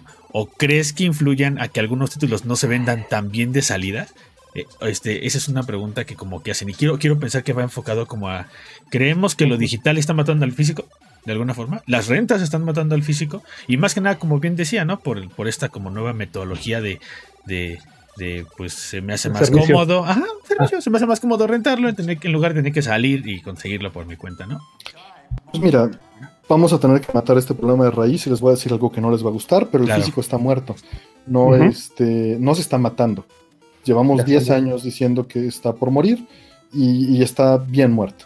Eh, me van a alegar que su cartucho de Switch puede seguir funcionando. Agarren un cartucho de Switch que tengan ahí a la mano, vean las letritas rojas que están en, eh, la parte inferior izquierda de la caja y vean lo que dice. Eh, tiene un microcontrolador adentro, tiene RAM adentro, es memoria de estado sólido como un disco, como un SD card. y la licencia se puede invalidar remotamente si le incumple sobre cada cartucho. Es licencia eh, y ahí lo dicen, ¿no? Eh, y es más difícil de mantener porque ese cartucho con un microcontrolador y con RAM tiene más puntos de falla posibles que, pues, se pueden deteriorar. Al final de cuentas estamos luchando contra la entropía y entre más complejo sea un sistema, más fácil es que falle una de sus partes. Simple estadística. Tienes claro. 10.000 partes que están operando o tienes una parte, es más fácil que falle una en 10.000 a que falle una de uno. Eh, igual vamos a ir a, la plataforma de preferencia mía, PlayStation 4, PlayStation 5. ¿Por qué? Porque sus políticas son menos, no digo que sean buenas, son menos este, molestas para mí en este sentido, porque pues un Blu-ray lo puedo respaldar. Ahora bien, eh, el problema es que todo esto tiene parches, todo esto tiene conexión a servicios en línea y, y, estamos, desgraciadamente, hemos permitido que los juegos salgan incompletos y se parchen día uno y lo hemos permitido como consumidores. Deberíamos de regresarlos y deberíamos quejarnos. No lo hacemos por conveniencia, no lo hacemos por estar a la moda, no lo hacemos por calentura de jugar el juego, no lo hacemos por satisfacción. El mismo hype. Sí, y, entiendo perfecto por qué no lo hacemos. No, no, estoy diciendo que, estén mal sus sentimientos y que estén mal sus elecciones, pero lo hemos permitido. Y hoy en día, si tú tienes tu, tu IS 9 del día de lanzamiento, eh, pues si lo quieres jugar en 20 años en tu PlayStation, o vas a tener que recurrir a alguien que lo haya craqueado y que haya hecho la ingeniería inversa y que te haya tenido los parches, o eh, vas a tener que jugarlo sin los parches, porque es muy improbable que el servidor esté arriba para descargar el parche de tu juego de hace 20 años, ¿no? Es más conveniente que te lo estén reeditando en línea y estés pagando una renta mensual, porque eso es un, modelo que genera un, ingreso de flujo y no un ingreso por ocasión. Eh, todos estos servicios eh, pues por ejemplo, Game Pass, o, no, no, yo no estoy en contra de que existan, estoy en contra de no tener la opción. Que pues regresando al mismo punto de antes, me molesta en Analog no tener la opción de poder filtrar el audio. Lo mismo me pasa aquí. No estoy en contra de que los que quieran algo distinto a mí no lo tengan. Estoy en contra de que por esa decisión comunal yo no tenga lo que yo quiero. Eso es lo que me parece. hayas perdido esa opción de. Eso es lo que, lo que no me gusta. Y no creo que Game Pass sea el, problema ahorita. O sea, evidentemente creo que Microsoft va a mostrar sus colores en cuanto tenga dominancia del mercado. Porque esa es la intención. Y creo que lo que va a terminar pasando, puedo estar equivocado, es que te saquen los juegos episódicos, ¿no? Y tengas que quieras jugar la tercera parte de Last of Us 3 o de lo que sea entonces, eh, pues vas a tener que estar conectado como si fuera Netflix y te van a sacar las temporadas. Entonces, así te tienen para pagar mensual constante y no mientras quieres. Y, que es un modelo que funciona muy bien porque te da acceso a contenido por una cantidad pequeña. Y, si contrastas, por ejemplo, hay muchos tipos de jugadores, pero había muchos jugadores que solo compraban un juego al año. Y, pues eran 1500 pesos, por decir algo. Ahora están gastando esos 1500 o más en el servicio mensual pero constante y son muchos más. ¿no? Y, eso diluye el que otras personas que consumimos más juegos o que consumen más juegos puedan tener el atasque de, diario cambiar de juego y, que se amortice el costo, ¿no? Eh, es como una membresía de gimnasio. No la usas, pero la estás pagando. Y eso amortiza a los que van diario, a final de cuentas. O es como un seguro de gastos médicos. Es lo mismo, es ese mismo modelo. Y no está mal. Eh, está bien esa economía de escala. Pero sí temo que los juegos cambien su forma, como siempre han cambiado, debido a la forma de publicación. Es decir, que se conviertan en episódicos, que se conviertan en segmentados o este, bueno, experiencias eh, pues, netamente en línea, ¿no? Que, que no son mis preferencias pero Claro. el mercado no sigue mis Y preferencias. tomar, eh, también viendo que el desarrollo de un juego a veces no se puede sustentar con un precio de 60 dólares. Entonces es, es mejor justo repartirlo en estos modelos Claro. en donde les pagan. Ahora, ojalá no llegue a los puntos de Spotify o estas cosas, ¿no? Donde les dan unos centavos por reproducción al, Sí, claro. y, y que no saca su dinero, ¿no? Hay que evitar Sí. que el developer llegue a ese punto. Sí. Sí, sí, sí. Sí, que esa también es la parte importante y que cuando suceda va a afectar eh, ya a ambas partes, ¿no? Al creador y al consumidor. Hay que cuidar que no pase. Sí, sí, sí, sí. Pues bueno, este, no sé si quieras, este, eh, justo cerramos este, este podcast. Eh, Muchísimas gracias, Artemio. Eh, No, la plática, este, se, se puso bastante buena. Se puso muy Este, de bien. hecho, estuvimos Eso aquí más de dos horas y media. Este, siempre, siempre, siempre pasa, siempre que queremos definir un, un intervalo de tiempo para este programa y sabemos que si la, la plática nos lleva más, pues aquí nos quedamos, ¿no? Entonces, Siga. este, muchas gracias Dexter, muchas gracias eh, Hugo, eh, Gabo, Artemio, nuevamente, este, aquí tienes este, un espacio para cuando eh, sea necesario y cuando quieras, este, justo em, que compartamos esta información que creo que también es súper, súper vali- valiosa. Y si hay algo más en lo que también podamos nosotros ayudarte, aquí estamos eh, eh, para, para, todo este tema, todo este tema de, pues bien interesante y también bien complicado y que a veces este, creo, creo, que es, creo que es importante que exista una comunidad consciente de, de lo que está sucediendo ¿no? en, en, en esto, nuestros amados videojuegos. Así es, pues, pues muchas gracias, ¿no? Al contrario, muchas gracias a ustedes por, por aguantar mis, este, mis, mis- clavadez a veces, a veces no. Eh, trato de ser lo más este, breve posible, pero hay veces en las que no, no se me da.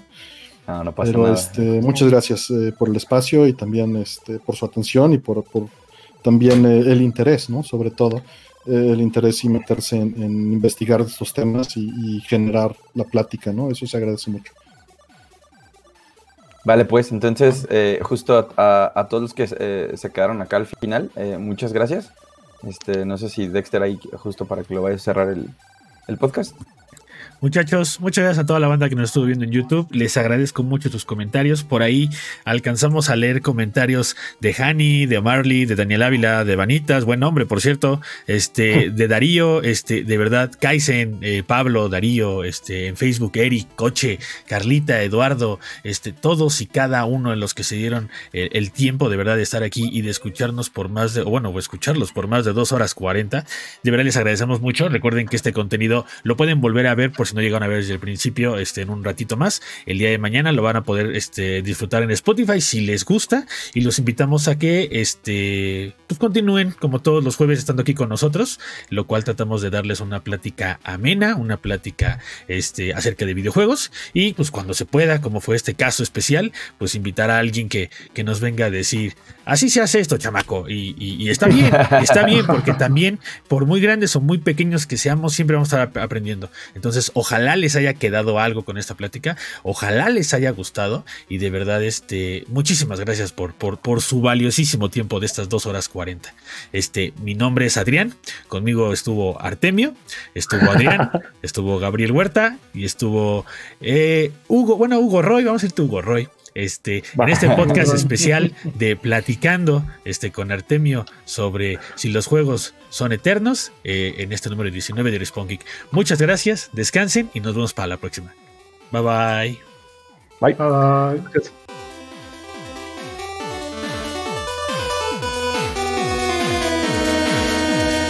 Round two.